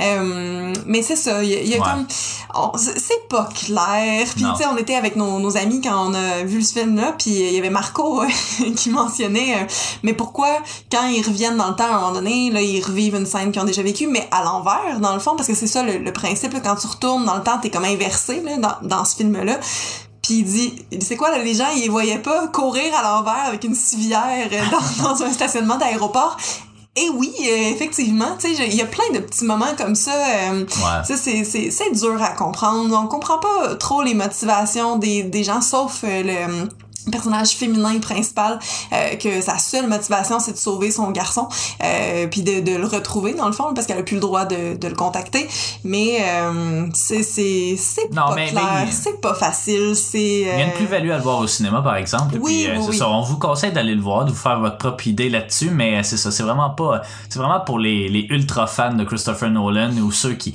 qui tripent vraiment là, sur les films d'espionnage. Là, mais sinon, tu sais, Monsieur, Madame, tout le monde, je sais pas s'ils vont vraiment trouver leur compte C'est le genre de film que mes parents iront pas, assurément pas voir au cinéma. Puis tu sais, même euh, au milieu, aux trois quarts, tu sais, je me rappelle t'avoir regardé puis te dire que j'avais plus de fun. Tu sais, parce que j'essaye trop de comprendre ce qui se passe, j'essaye trop d'entendre ce qu'on dit. Euh, c'est ça, c'était comme plein de... C'est une succession là euh, qui fait juste tout le temps empirer. En fait, au début, je me disais bon, la scène d'ouverture un peu explosive, euh, c'est juste cool pour nous montrer l'ambiance pis ça. Mais finalement, il y a jamais d'explication. Dans Inception, on comprend à quoi ça sert. Là-dedans, pas vraiment.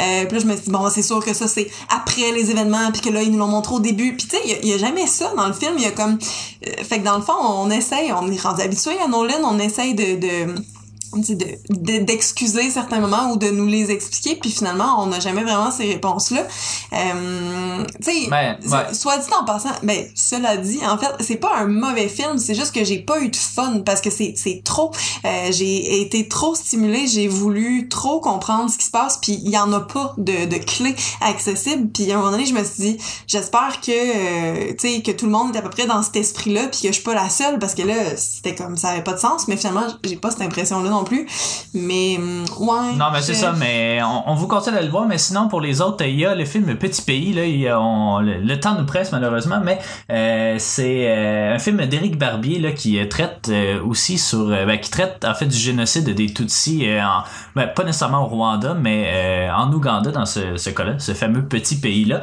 Un, un film, là, qui, qui, qui, justement, permet de prendre conscience un peu, on a tendance à amalgamer un peu le tout, dire le génocide rwandais, mais c'est pas vraiment ça, en fait, c'est vraiment le génocide des euh, Tutsis par les Hutus. Euh, puis ce film-là, en fait, il est vu du point de vue d'un enfant, euh, un fils de Belge et d'une Tutsi. Donc, si vous connaissez un peu l'histoire, vous savez qu'il a, il est pas nécessairement, il part pas nécessairement comme un favori dans, dans, ce génocide-là.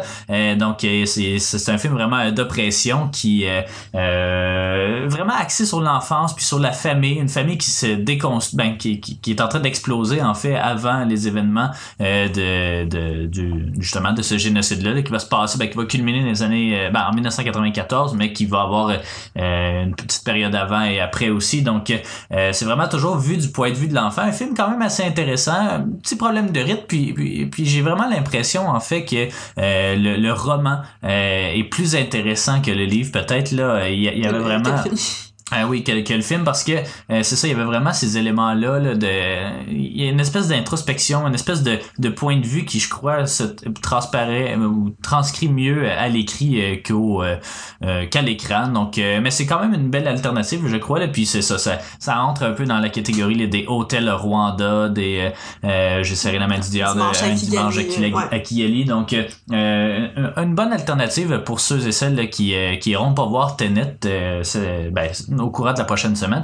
Donc, désolé, on est un peu pressé. On s'en va, en fait, euh, écouter Bermuda avec Bermuda, puis on revient dans quelques instants. Restez des nôtres.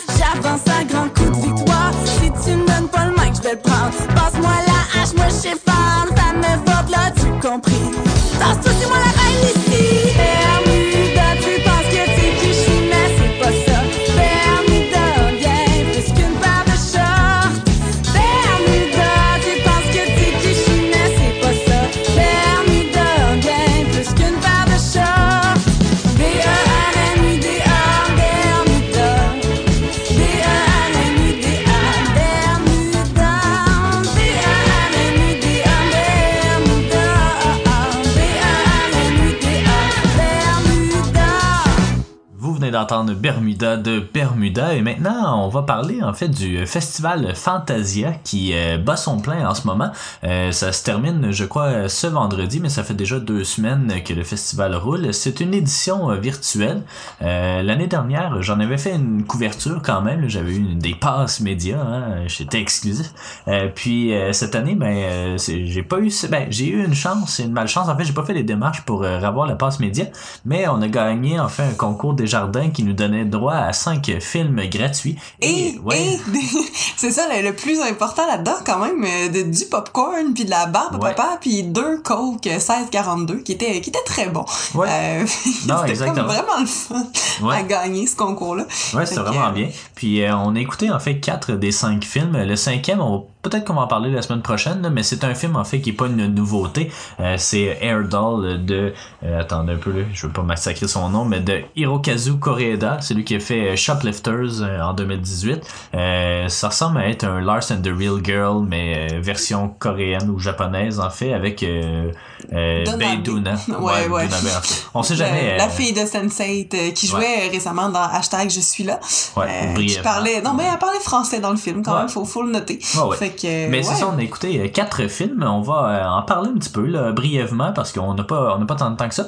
Mais je commencerai avec Slacks. Slacks, qui est un film de d'Elsa euh, Keffart et puis qui est produit en fait par les gens de Turbo Kid, donc le RKSS Studio et tout. C'est en fait un jeans qui ben, euh, un jeans qui tue du monde. On va résumer ça comme Ouais. ça, mais en fait c'est euh, une nouvelle invention, là, un jeans qui, qui a plus vraiment de pointure, qui s'adapte à n'importe quel euh, corps. Euh, le problème, c'est c'est ça, il y a comme une espèce de malédiction là, autour de ça, sans, sans trop rentrer dans les détails.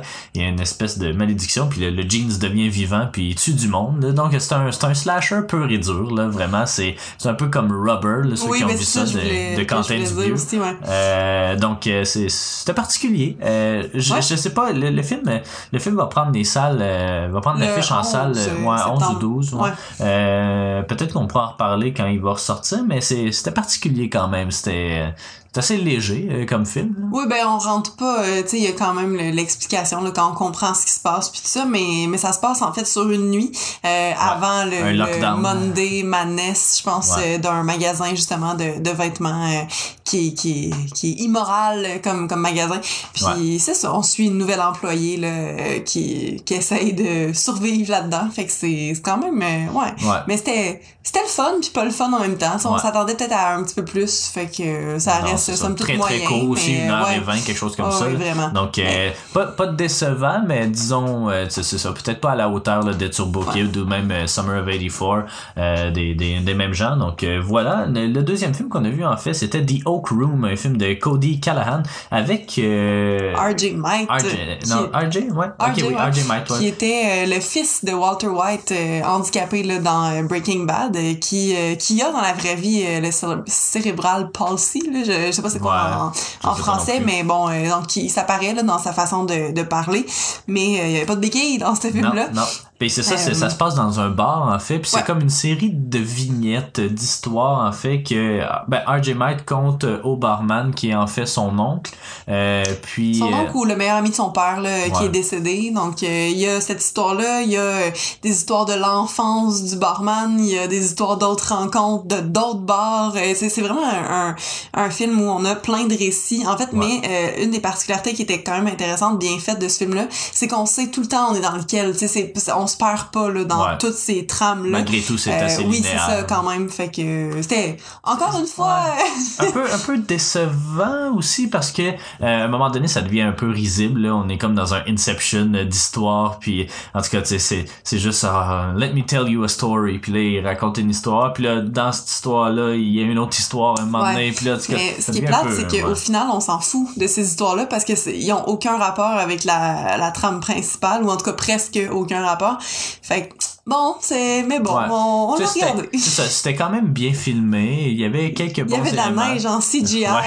Ouais, de la neige en CGI, mais, mais outre ça, c'est ça. C'était quand même, euh, c'était pas si pire que ça, mais c'est ça. Il était rendu tard aussi, là. Peut-être que on était un, un peu moins dedans, mais euh, non, il- c'était prometteur, mais au final, ça nous a un peu déçus, là, malheureusement. Puis Euh, ben, dans cette veine-là, ouais. hein, Under God.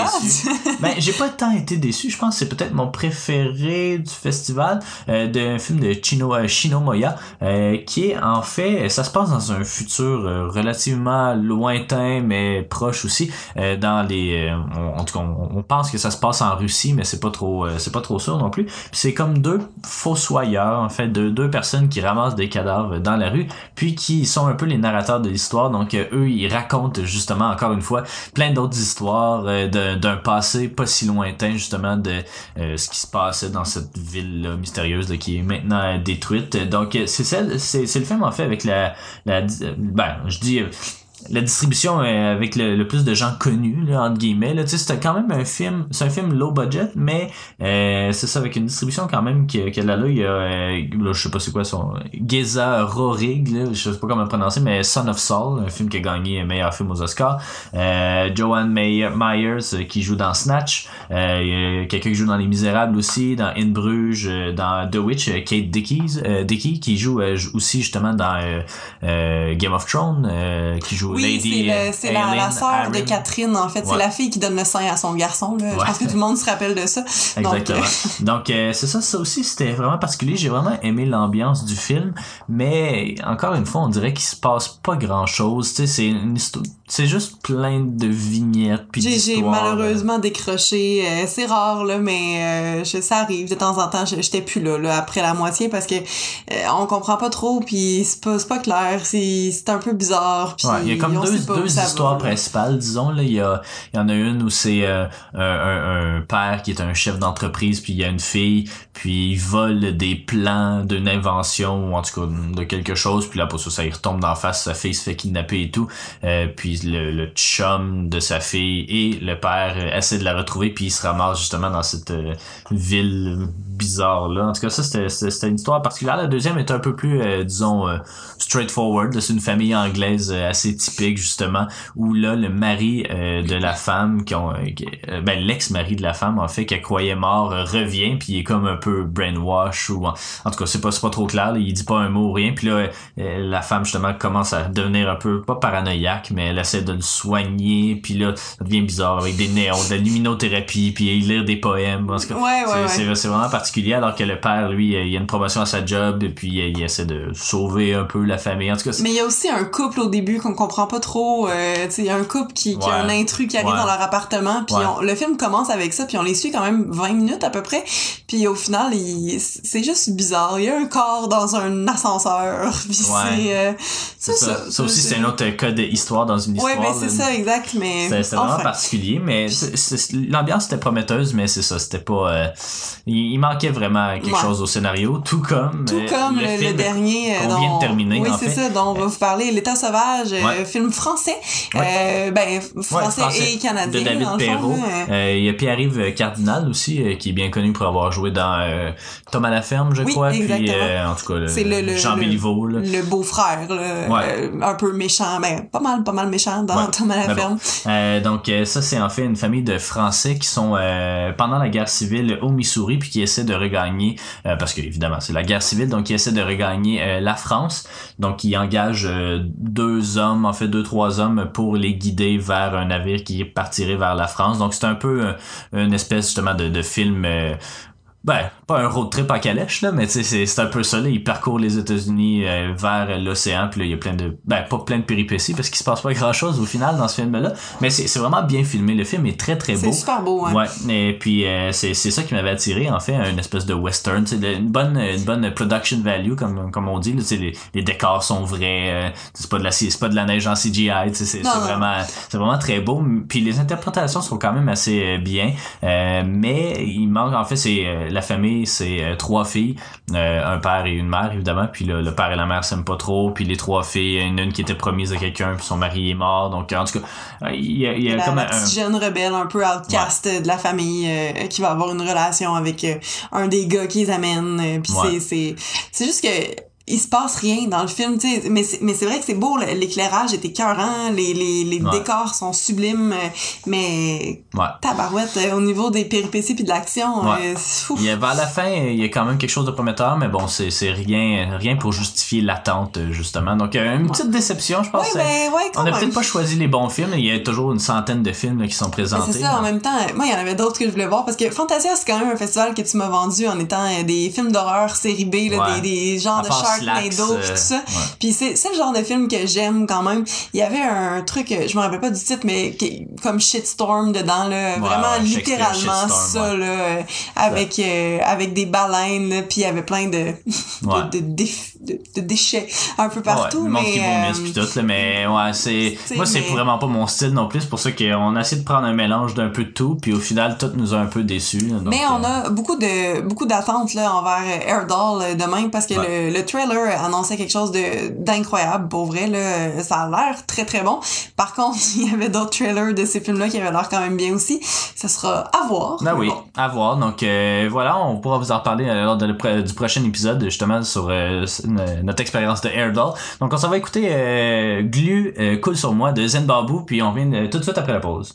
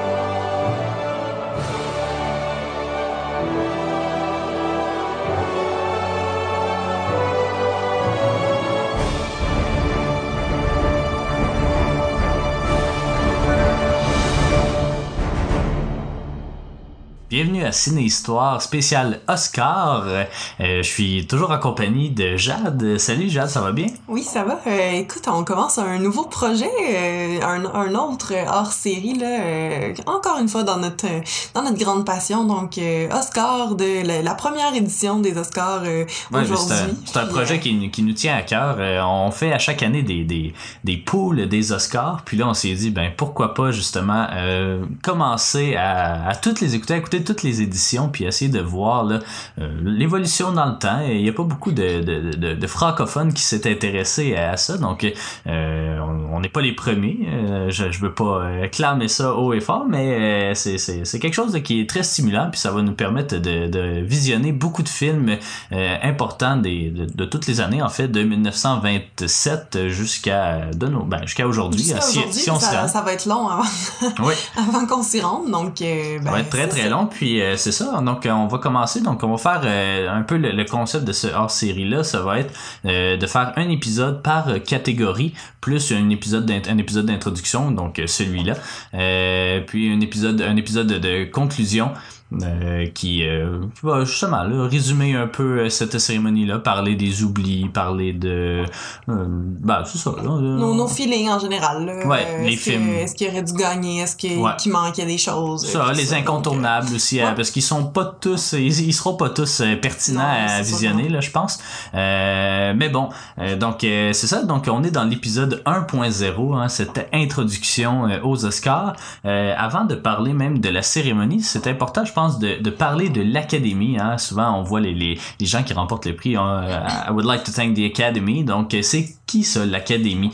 Euh, ou euh, l'AMPAS en fait, euh, qui est un acronyme pour Academy of Motion Picture Arts and Science. Euh, donc en fait, ça remonte euh, l'origine euh, de cette académie là remonte euh, au début des années 20.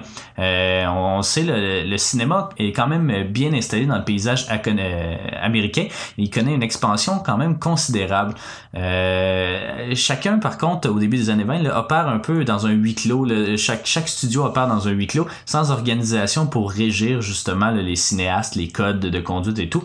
Euh, les années 20, c'est des années effervescentes. Beaucoup, c'est une période de transition euh, suivant la Première Guerre mondiale, où euh, l'innovation est vraiment mise de l'avant. Euh, les communications sont plus que jamais efficaces, sauf pour la télévision, bien évidemment, là, qui n'existe pas encore. Euh, mais la radio, euh, bon, c'est ça, les, les moyens de communication sont de plus en plus euh, bons. Euh, tout change justement en 1928, lorsque le besoin de s'unir va survenir. Euh, à cette époque-là, là, plus de 500 films sortent annuellement, ce qui est quand même, euh, c'est quasiment le rythme d'aujourd'hui. là, Si on prend juste Hollywood, disons, Euh, et cette globalisation et diffusion de masse euh, là, elle se fait dans plus de 23 000 cinémas. Euh, 23 000 cinémas. Aujourd'hui, un, un film qui sort euh, sorti euh, sorti euh, nationwide, là, qui appelle, c'est 4700 cinémas. Donc euh, 23 000 cinémas, ben c'est tous des anciens théâtres convertis ou des salles d'opéra, des trucs comme ça. Puis ça amène son lot de problèmes parce qu'ils sont pas tous toutes uniformes en fait. Euh, puis euh, Hollywood aussi a son lot de critiques. Hein. L'Église euh, les accuse de corrompre les mœurs. Les associations de parents enseignants aussi euh, critiquent les thèmes trop matures. euh, euh, et on sait les années 20, c'est les années folles, donc euh, veut, veut pas. euh, ça, en tout cas, on a l'impression que c'était plus conservateur à l'époque, mais c'était pas le cas. En fait, c'était plus même libre que dans les années 30, 40 et 50. Euh, et euh, même le gouvernement le tente de dicter quoi dire et quoi ne pas dire à l'auditoire. Pas beaucoup changé, on peut avoir cette impression-là, mais bon, euh, le temps était venu là, pour euh, une certaine forme de régulation à Hollywood. Dans le but d'éviter euh, toute censure extérieure, donc un groupe de producteurs vont embaucher Will H. Hayes, qui a pour mandat en fait d'établir un code de- pour réguler ce qui est acceptable au cinéma. C'est comme une forme d'autocensure qu'on va appeler le code Hayes. Puis, en tout cas, ça va durer plusieurs années, mais malgré toutes leurs bonnes intentions, là, cela ne va ne fera que limiter l'ingérence politique ou, ou religieuse. Ça va pas l'éradiquer complètement. Euh, plusieurs États même euh, établissent des critères encore plus sévères que ceux du code Hayes, ce qui fait que plusieurs films ne peuvent euh, pas connaître une sortie à l'échelle du pays. À la même époque aussi, on constate une multiplication des syndicats de travailleurs partout au pays. C'est ça, les, syndicats, bon, ça, ça mis avec les milieux de travailleurs aussi, puis dans les années 10, ben, même un petit peu avant, à la fin du 19e siècle, les, les unions, donc les syndicats commencent à se multiplier. Puis Los Angeles est réputé en fait pour n'avoir que très peu de syndicats, même dans le monde ouvrier, donc pas juste au cinéma. On, on tente en fait d'instiguer un mouvement de masse en, mettant sur pied l'un des premiers syndicats entre une, euh, une coalition de neuf studios et les charpentiers, peintres, électriciens et musiciens. Donc euh, ça touche pas les acteurs euh, pour l'instant. Euh, donc euh, cette coalition-là survient en 1926. Au même moment, les scénaristes et les acteurs tentent de faire de même, mais ça ne fonctionnera pas malheureusement. Euh, Aujourd'hui, il y en a là, des syndicats, donc euh, ne vous inquiétez pas. Euh, L'intérêt du public là, envers le cinéma muet devient aussi de moins en moins grand vers la fin des années 20. Euh, ça fait déjà, c'est ça, pratiquement une vingtaine, bientôt une trentaine d'années que le cinéma muet a pas tant évolué que ça. Euh, donc euh, chaque studio travaille activement de son côté pour tenter d'innover en matière de cinéma, ce qui fait euh, que leurs innovations sont assez mal reçues par les salles de cinéma qui ne reçoivent pas en fait de produits uniformes. Donc un film va être d'un- type de millimétrage en particulier alors que l'autre il sera pas de même. Donc ça, ça, devient compliqué de projeter un film. On sent à Hollywood que si on veut survivre, il faut s'unir et partager les connaissances entre studios, surtout avec l'arrivée imminente du son euh, qui, euh, on le verra, va quand même marquer cette première édition des Oscars. Euh, L'idée survient en fait en janvier 1927 euh, d'une union lors d'un souper tenu chez Louis, Louis B. Mayer, donc le président de la MGM en fait, dans une conversation entre lui, Conrad Nagel, Fred Niblo et Fred Bus- Buston, pardon, les quatre conviennent de former une association qui pourrait aider au partage des savoirs, à l'arbitrage avec les syndicats et à la propagation euh, du code Hayes là, euh, à l'échelle de tous les studios. Donc le 11 juillet de la même année, 36 personnes de toutes les branches de l'industrie se sont rassemblées à l'Ambassador Hotel à Los Angeles, ont discuté puis ont formé l'AMPAS. Euh, donc de ses membres fondateurs, on retrouve plusieurs grands noms, dont euh, évidemment euh, Mayer, Niblo que j'ai déjà mentionné, Richard Barthelmess euh, qu'on va retrouver parce qu'il va être en nomination à la première édition, Cecil B. DeMille, Douglas Fairbanks, Cedric Gibbons, Benjamin Glazer, Harold Lloyd, Mary Pickford, Irving Talbert et Jack L. Warner. Donc euh, c'est une, une très bonne brochette. Ils sont 36 en fait. Il y en a d'autres aussi euh, bien connus, mais bon, on n'a pas le temps de tous les, énumérer. Euh, après leur incorporation, euh, Douglas Fairbanks en devient le premier président, euh, Fred Niblo comme vice-président. Donc, euh, quelques mois plus tard, ils vont recruter pas moins de 230 membres supplémentaires qui chacun donne 100 dollars pour faire partie de cette euh, académie-là. Euh, puis c'est ça, c'est des gens de, cinq branches. Je vais pouvoir les, mentionner dans quelques instants. Euh, L'AMPAS, c'est pour donner un petit parallèle, c'est un peu comme l'ONU du cinéma. Euh, c'est un forum de discussion entre différentes branches de l'industrie cinématographique qui se penche sur certains problèmes qui peuvent survenir. Euh, Il n'y a pas vraiment de hiérarchie, puis chacun est libre de s'exprimer sur n'importe quel sujet. Au total, en fait, c'est ça, c'est cinq branches qui se sont élaborées, donc la branche des producteurs, des acteurs, des réalisateurs, des auteurs et des techniciens. Ça va augmenter évidemment avec les années, bon, avec le son, avec euh, enfin, la branche des techniciens va se scinder en plusieurs petites branches. L'Académie était prévue pour être un club euh, exclusif sur invitation, euh, ce qui est toujours le cas aujourd'hui, par ailleurs. Elle se fait sur la base de distinctions artistiques dans l'une des branches de l'Académie. Euh, en mai 1927, ils font du 6912 Hollywood Boulevard, leur quartier général temporaire, et ainsi euh, est né l'AMPAS, euh, qui euh, vont déménager quand même quelques mois plus tard au 7010 Hollywood Boulevard, en fait dans le deuxième étage du Roosevelt Hotel. Donc voilà pour la création de l'AMPAS. Donc transposons-nous maintenant en 1929 qui est en fait euh, la l'année euh, de la première cérémonie des Oscars. Euh, on sait 1929, bon, on associe beaucoup ça à la crise économique, hein, mais ça va, ça va, ben c'est ça, une petite crise économique qui va durer à peine 10 ans, mais qui, en fait, va se déclencher après la première cérémonie. Donc, on est encore dans cette période d'effervescence là. Une petite mise en contexte brève là, Herbert Hoover succède à Calvin Coolidge comme président des États-Unis. C'est le début de la construction de l'Empire State Building. Hein? euh, donc, euh, ça, ça fait quand même un bon moment. On dirait que ça fait... c'est- on prend l'Empire State pour acquis. D'ailleurs, il y a un film sur New York euh, dans, dans, dans nominé justement aux Oscars, nommé aux Oscars, pardon. Euh, puis, il n'y a pas l'Empire State dans le, le visuel, donc c'est c'est troublant. Euh, puis, ça marque en fait le deuxième anniversaire de l'AMPAS. Donc, cette première cérémonie-là, là, quand est-ce qu'elle se passe? Ben écoute, première cérémonie des Oscars, ça a lieu au mois de mai euh, 1929, euh, donc le 16 mai précisément, mais euh, c'était prévu initialement le 9 mai. Donc ça a été déplacé au 16. Aujourd'hui, c'est plus en février, là, mais euh, première Ouais. année en mai. Ben, en mars même aussi, Euh, dépendamment. Ben ouais, ben février, mars, euh, tu sais, mais c'est plus, euh, c'est Ouais. hivernal, là, tu sais, Ouais, euh, mai, c'est, c'est, bon. Mais pour eux autres, ça change absolument rien.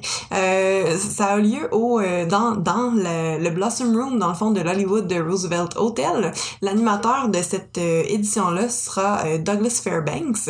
Euh, pour être éligible, dans le fond, il faut que les films soient sortis très précisément entre le 1er août 1927 et le 31 juillet 1928 et dans la région de Los Angeles pour euh, la méthode de sélection, euh, un petit peu plus complexe, là, on demande dans le fond au studio de fournir une liste euh, de films qui sont sortis durant ces dates-là, puis euh, cette liste-là est euh, soumise aux membres de l'AMPAS. Après les, les votes, il y a cinq jurys qui sont, qui sont composés pour chacune des branches que tu as mentionnées précédemment, pour un total de 20 personnes qui doivent sélectionner les 10 films ayant reçu le plus de votes dans chaque catégorie et réduire ça à trois titres. Enfin, euh, il y a aussi le Central Board of Judges, euh, qui est dans le fond un membre de chaque branche, qui doit déterminer le gagnant. Pour euh, cette première édition-là, ce, ce comité-là était constitué de Frank Lloyd, qui est réalisateur, Sid Groman, qui était producteur, Alec Francis, un acteur, Tom euh, Geran- Gerety, Ger- Gerety, euh, qui était un auteur, et, euh, et George Volok, euh, qui est un technicien. Euh, dans le fond, aussi, c'est c'est important là, de, de noter, c'est la seule année où euh, les nommés euh, sont pas annoncés d'avance, puis qu'on détermine à l'avance les gagnants avant la tenue de, de la cérémonie. Puis après ça, on annonce, dans le fond, les gagnants ont été annoncés en février. Puis c'est ça, on a fait la cérémonie deux mois plus tard. Fait que là, on savait déjà qui avait gagné ou pas euh, avant de se présenter. Fait que c'est quand même... euh, Ouais, c'est particulier. Ouais. Mais ça se fait plus, hein? Fait que euh, c'est ça. Pour cette première édition-là, on a euh, 12 cap- catégories de compétition, puis une catégorie spéciale. Donc, on a Outstanding Pictures, donc euh, meilleur film évidemment. Euh, Unique and Artistic euh, Picture qui, qui va... euh, Ouais, qui va disparaître parce que c'est ça, dans le fond, c'est deux catégories pour meilleur film. Donc, il y a le meilleur film plus traditionnel, Outstanding Picture, qui est un peu resté là, dans, le, dans, le, dans le paysage des, des Oscars. Mais c'est le Unique and Artistic Picture, c'est des films un peu plus avant-gardistes, là, puis ça, ça va disparaître complètement dès l'année suivante. Ben c'est ça exact. Dans le fond, euh, il y en a aussi d'autres là, qui vont se fusionner. Il y avait le Best Directing Comedy puis le Best Directing Dramatic, dans le fond, qui vont se fusionner l'année d'après, probablement. Ouais. Euh, Il y a Best Actor, Best Actress, donc on a encore. Best Writing Adaptation, Best Writing Original, qu'on a encore aujourd'hui aussi. On les a encore euh, aujourd'hui, mais je crois que pour l'édition tout de suite euh, qui suit, là, la, la- la deuxième cérémonie des Oscars, ça aussi, ils ont été fusionnés pour une raison qui, qui m'échappe un peu, parce que c'est pas le même matériel, mais bon, c'est revenu, c'est de re- redevenu comme ça, pardon. Ben, puis c'est tant mieux aussi, Ouais, parce ben que oui. c'est vraiment pas la, Non, la c'est même pas la même chose. game. Mais bon, euh, il y avait aussi Best Writing, Title Writing, donc euh, les intertitres, euh, dans le fond, les parce que les films muets, là, ça vient, vous le savez, là, avec, avec des sous-titres, donc meilleurs sous-titres au cinéma, pourquoi pas. Euh, Best Cinematography, qui existe encore, Best Art Direction, même chose, Best Engineering Effects, qui va euh, cesser d'exister. Ça va disparaître. C'est l'équivalent un peu là, des meilleurs effets spéciaux, mais ça va disparaître pendant presque 10 ans, puis ça va être réintroduit à la fin des années euh, 30. Donc, mais ça va avoir un nouveau nom, en fait, c'est ça. Bon, ben parfait, à suivre à ce Ouais. moment-là. Et euh, la, la catégorie spéciale, le Special Award, dans le fond, des prix honorifiques là, pour, euh, pour des, des films ou des gens ou des maisons de prod ou des projets ou... Parce, parce que c'est ça. Ça reste large. Ça aussi, voilà. c'est encore, euh, aujourd'hui, ça existe encore. Là. Ben, Special Award, Ben, des, Honorary- or- de- Ouais. des Oscars honorifiques, dans le fond, comme, comme le Sergio Leone. Sergio Leone. Bon, Bon, ben, il y en a plusieurs. Ouais, non, c'est ça. Ben bref. Cette année-là, dans le fond, euh, les films qui avaient le plus de nominations, il y a euh, Seventh Heaven qui en a cinq, Sunrise, A Song of Two Humans qui en a quatre, il y a The Crowd avec deux, The Last Command avec deux, Sally Thompson avec deux et Wings avec deux. Puis euh, les films qui vont avoir le plus de prix à l'issue de cette soirée-là, il y a ben Seventh Heaven avec trois, Sunrise, A Song of Two Humans avec trois et Wings avec deux. Donc voilà pour les petites informations générales. Mais les prix, parce qu'on vient de parler des prix justement, mais bon, aujourd'hui on sait là les Oscars, ben c'est en fait l'image qui nous vient là très facilement quand on pense aux Oscars, c'est la petite statuette dorée. Euh, mais cette statuette là, il a quand même fallu qu'on l'invente, qu'on la crée. Donc euh, c'est quoi son histoire? Ben j'y vais. Euh, donc cette statuette là a été créée par Cedric Gibbons, qui est un euh, était un directeur artistique de la MGM, donc la compagnie Mayer. Fait que bon, Ouais, je pense que le, le lien est là. Euh, en 1928, euh, c'est euh, la même euh, que, que celle qu'on retrouve euh, aujourd'hui. Euh, c'est quoi cette statue-là? Donc, ça représente un chevalier qui tient une épée et qui se tient sur une bobine de film. Ça pèse 8 livres et demi, c'est en britannium et c'est recouvert d'or. Puis, depuis 1949, euh, elles sont numérotées, les statuettes. Donc, c'est quand même Ouais. toujours, toujours le fun d'avoir ton numéro en dessous, parce que ça, ça rajoute à l'unicité, disons. Cette statue-là a été sculptée par George Stanley.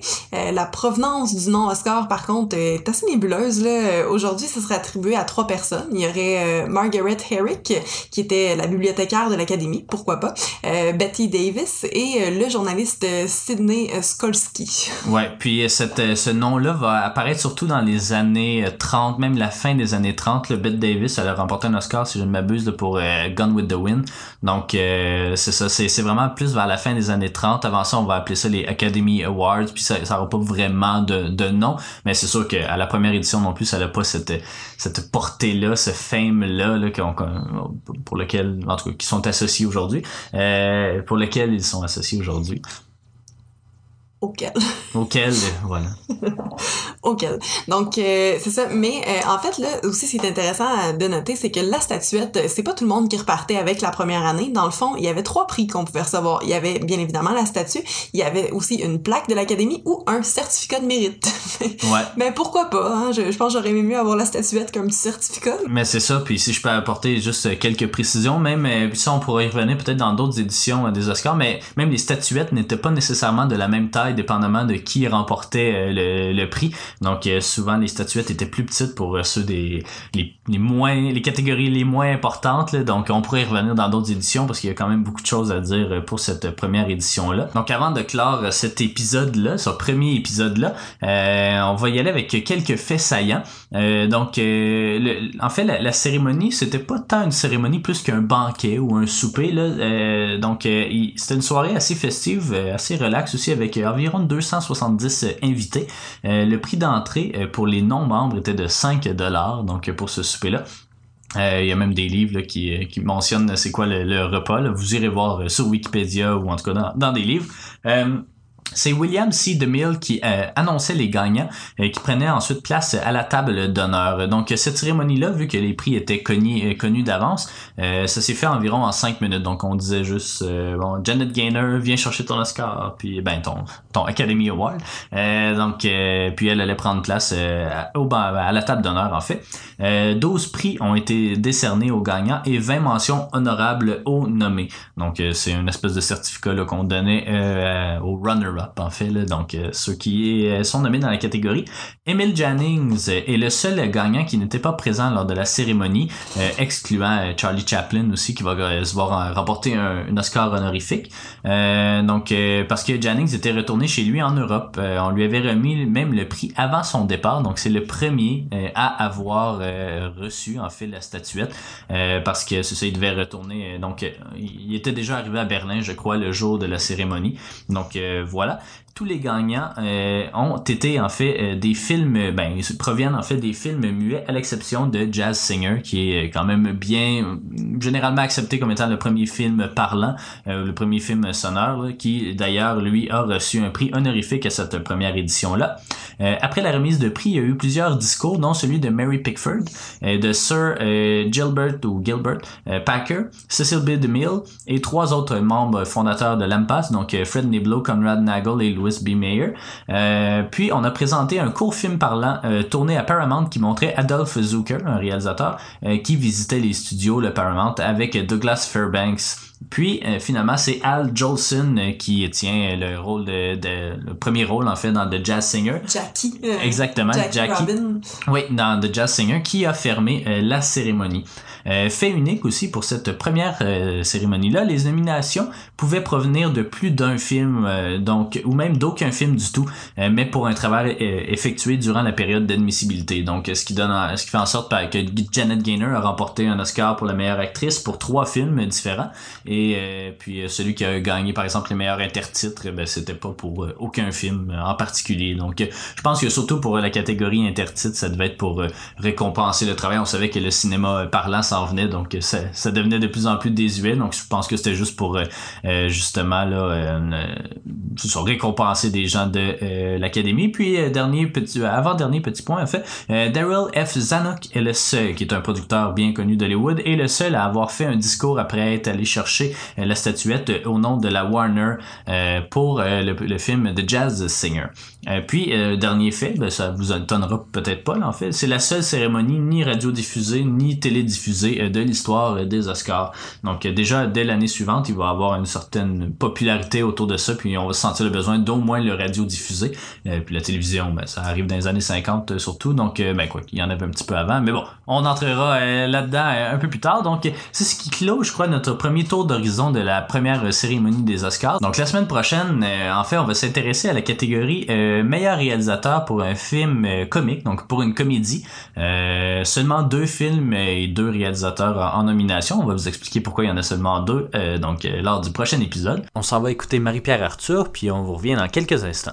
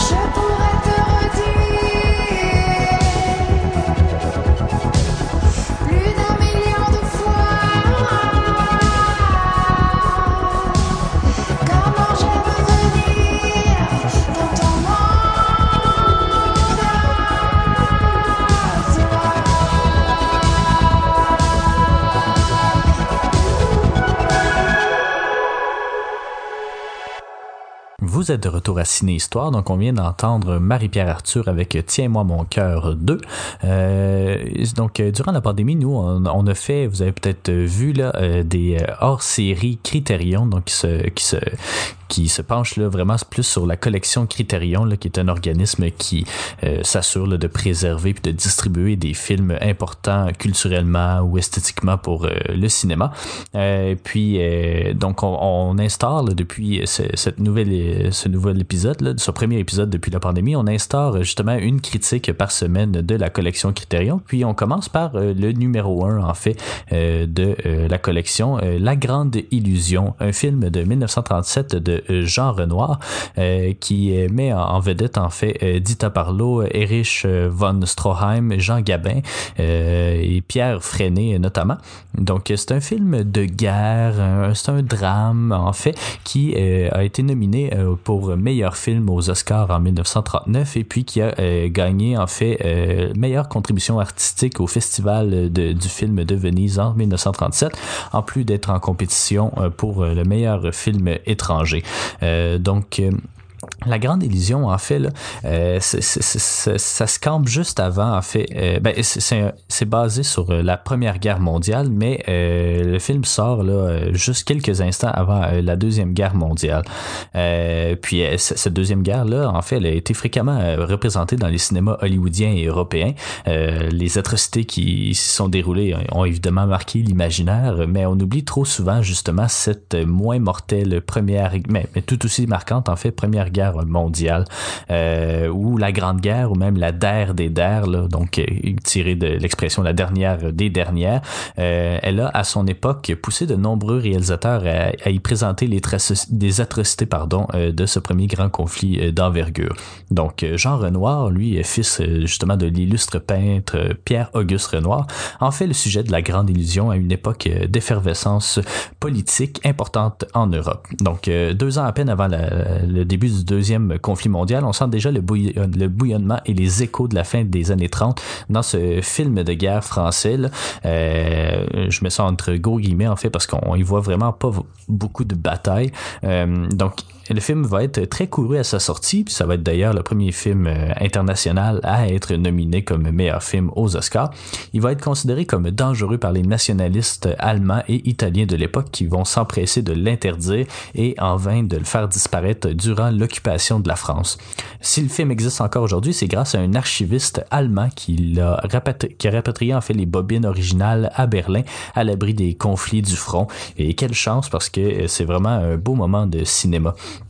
Le film se déroule en 1916 ou en 1917. Euh, L'avion du lieutenant Maréchal, donc qui est interprété par Jean Gabin, et du capitaine de Boldieu, qui est interprété par Pierre Freinet, est abattu sur les ordres du commandant allemand von Roffenstein, qui euh, lui euh, est interprété par von Stroheim. Les deux officiers français sont envoyés dans un camp de prisonniers en Allemagne où ils retrouvent de nombreux compatriotes de tout grade et tout milieu social. Les prisonniers vivent sous des conditions plus qu'acceptables alors qu'on leur donne la permission de recevoir des colis, euh, dont la plupart provenant de France sont remplis de nourriture, euh, d'organiser des événements sociaux comme une pièce de théâtre, et, etc. Euh, néanmoins, ils tentent tous de trouver une façon de se sauver du camp, que ce soit en creusant un tunnel ou encore en se déguisant pour flouer les gardes.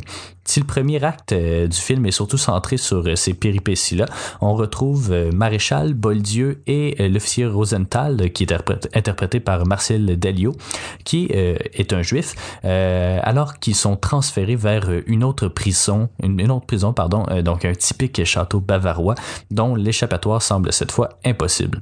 Qu'à cela ne tienne, ils vont tenter tout de même de s'y échapper, puisque ces hommes semblent incapables de vivre emprisonnés malgré, les relatives bonnes conditions là, euh, qu'ils subissent.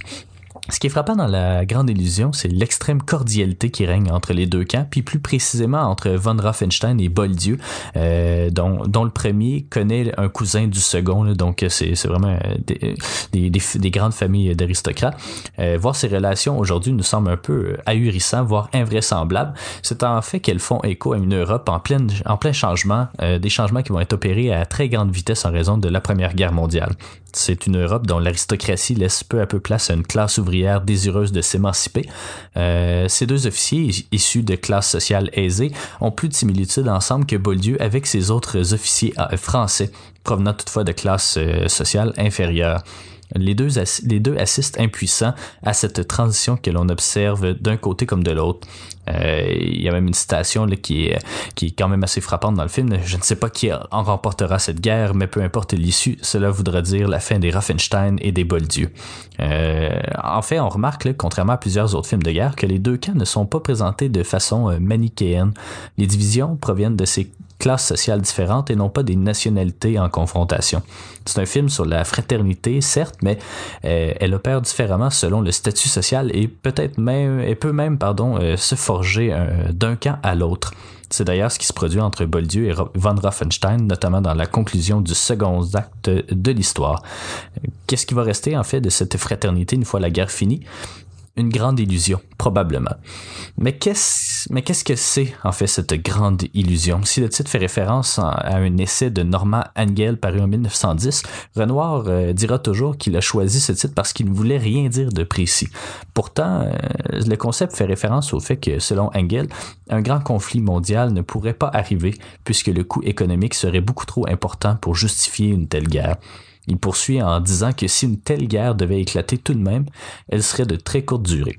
Cette grande illusion est, ainsi le fait qu'un pays puisse penser ressortir gagnant d'un tel conflit, mais on s'aperçoit aussi que la thèse d'Engel est elle-même illusoire d'une certaine façon. Renoir pousse un peu plus loin ce concept en ajoutant que l'illusion fait croire que le rang social et l'éducation placent les officiers au-dessus du lot commun de la guerre, alors que les balles, elles, ne font pas la différence dans les faits. En plus, euh, euh, ce, sont tous euh, les soldats eux-mêmes qui se font des illusions lorsqu'ils disent que la guerre ne durera pas longtemps ou encore que ce soit la der des der. Le destin va évidemment donner raison à Renoir, puis on va, connaître en fait la Deuxième Guerre mondiale quelques années seulement après le film. La Grande Illusion a, a somme toute bien vieilli. Son humour, parce que oui, c'est quand même une certaine comédie, ou du moins il y a une certaine légèreté dans le film, son humour résonne encore aujourd'hui, puis on se des performances de Gabin, Freinet et Von Stroheim, tous au sommet de leur art à l'époque. Les deux premiers euh, sont de véritables piliers du cinéma français de leur temps, alors que le troisième est surtout connu euh, comme l'un des plus grands réalisateurs du cinéma muet allemand, mais également comme assistant réalisateur aux côtés de D.W. Griffith, euh, qui est surtout connu pour The Birth of a Nation, Intolerance, donc des films des années 10, euh, surtout hollywoodiens, et pour sa performance magistrale dans Sunset Boulevard, qui lui vaudra d'ailleurs une nomination aux Oscars. Le premier véritable film d'évasion Plusieurs vont s'en inspirer, notamment The Great Escape puis The Shawshank Redemption, deux films qui sont, euh, qui sont quand même bien connus aujourd'hui. La Grande Illusion permet de tâter le pouls d'une époque de grands changements. Il s'apprécie comme une véritable pièce d'archive, mais demeure un bon divertissement tout de même. Euh, toutefois, pour le public moyen, ces multiples nuances pourraient passer inaperçues. Un bon bagage historique permet de bien le disséquer, mais force est d'admettre qu'il faudra être considéré comme, qu'il pourra en fait être considéré comme banal par une grande majorité de cinéphiles. En fait, l'expérience se bonifie plus on visionne le film. Euh, par contre, euh, après une simple écoute, là, on y voit un véritable récit intemporel dont l'aspect théâtral pourra toutefois en rebuter, rebuter pardon, quelques-uns. Donc, euh, comme je l'ai mentionné, c'est, le numéro 1 en fait de la collection Criterion, puis il fait également partie de la liste des 1001 films à voir avant de mourir. Donc, on s'en va écouter euh, une boîte dans une boîte de Nevet Confit, puis on revient euh, dans quelques instants.